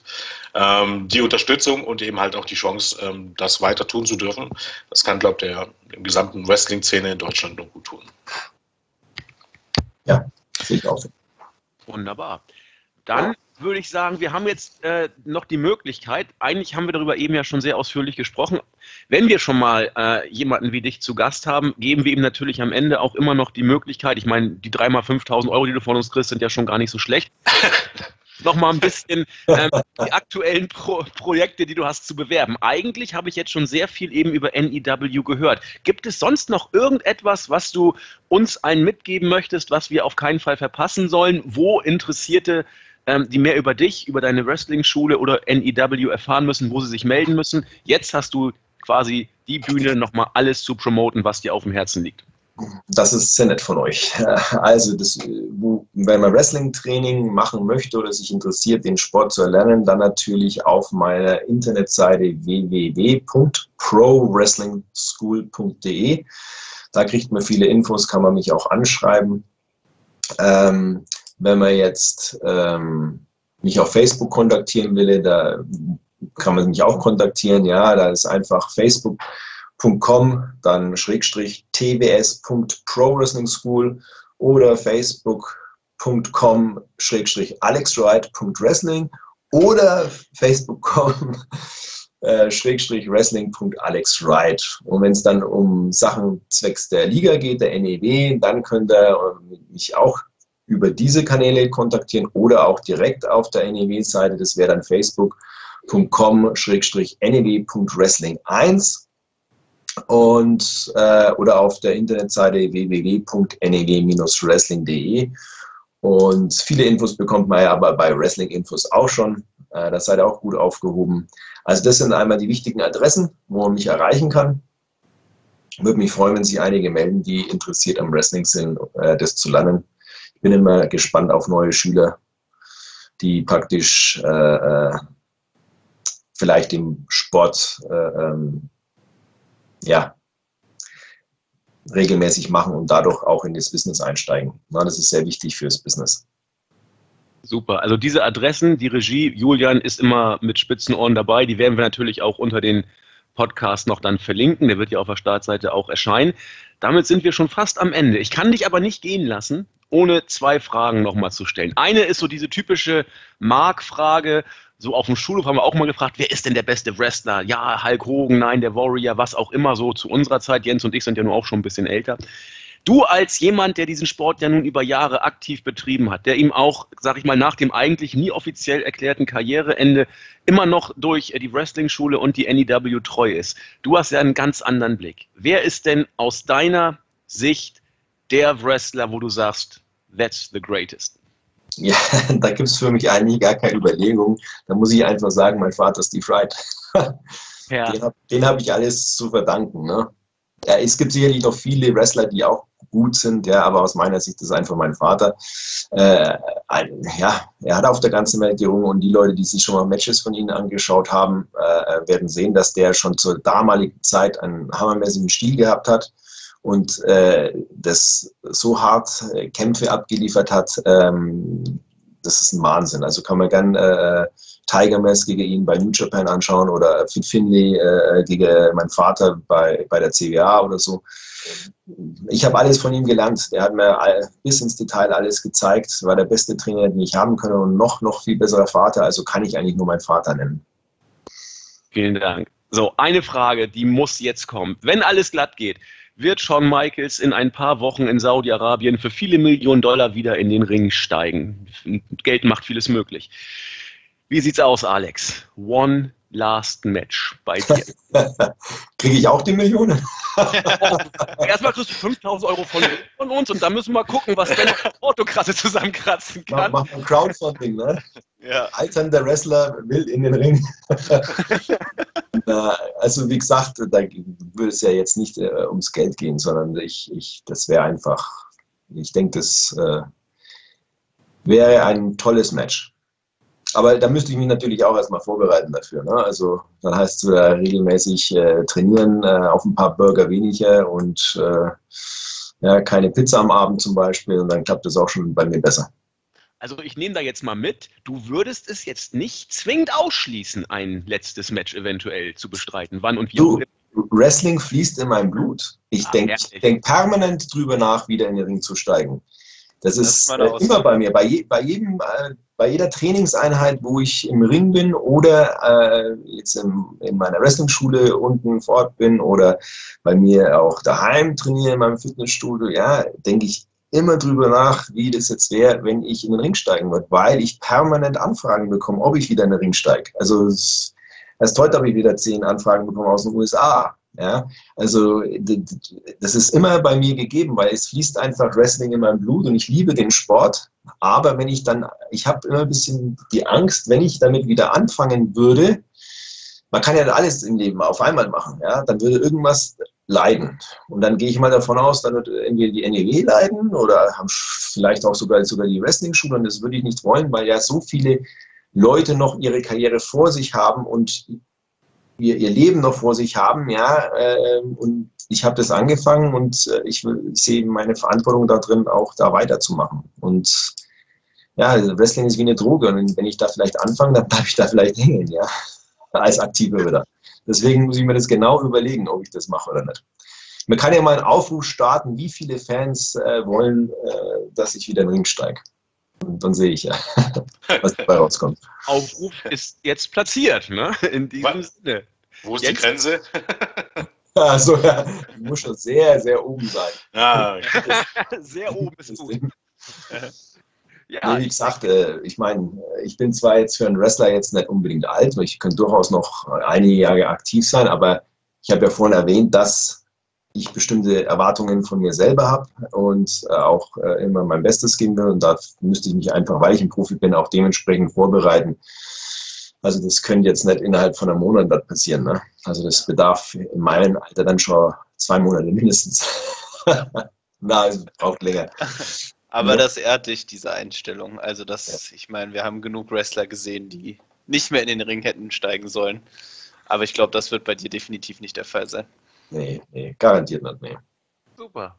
Ja, dann würde ich sagen, Jens, Marvin, für heute mag's gut sein. Oder was brennt euch noch unter den Nägeln? Ich meine, das war ein schönes Schlusswort fast, oder? Ich denke auch, ja. Genau. Einfach von meiner persönlichen Seite einfach nochmal vielen Dank, weil das ist für mich auch was Aufregendes. Ich, ich äh, kämpfe immer zwischen dieser Fanseite, so, ach, wie cool jetzt mit dir sprechen zu dürfen und dann natürlich auch die investigativen Fragen zu stellen. Nein, aber im Ernst hat mega viel Spaß gemacht, mit dir zu sprechen. Und vielen Dank, dass du dabei warst. Ja, hat mich ja auch sehr gefreut, hat mir auch großen Spaß gemacht. Können wir ja gerne nochmal machen irgendwann. Wollte ich gerade sagen, wir lassen dich jetzt bestimmt nicht gehen, ohne dass wir schon mal äh, anbaggern bei dir, dich irgendwann vielleicht nochmal äh, zu kriegen. Ähm, denn das hat heute wirklich, also nicht nur aus, also wir waren heute, glaube ich, alle ein bisschen Fanboys, kann man, glaube ich, sagen.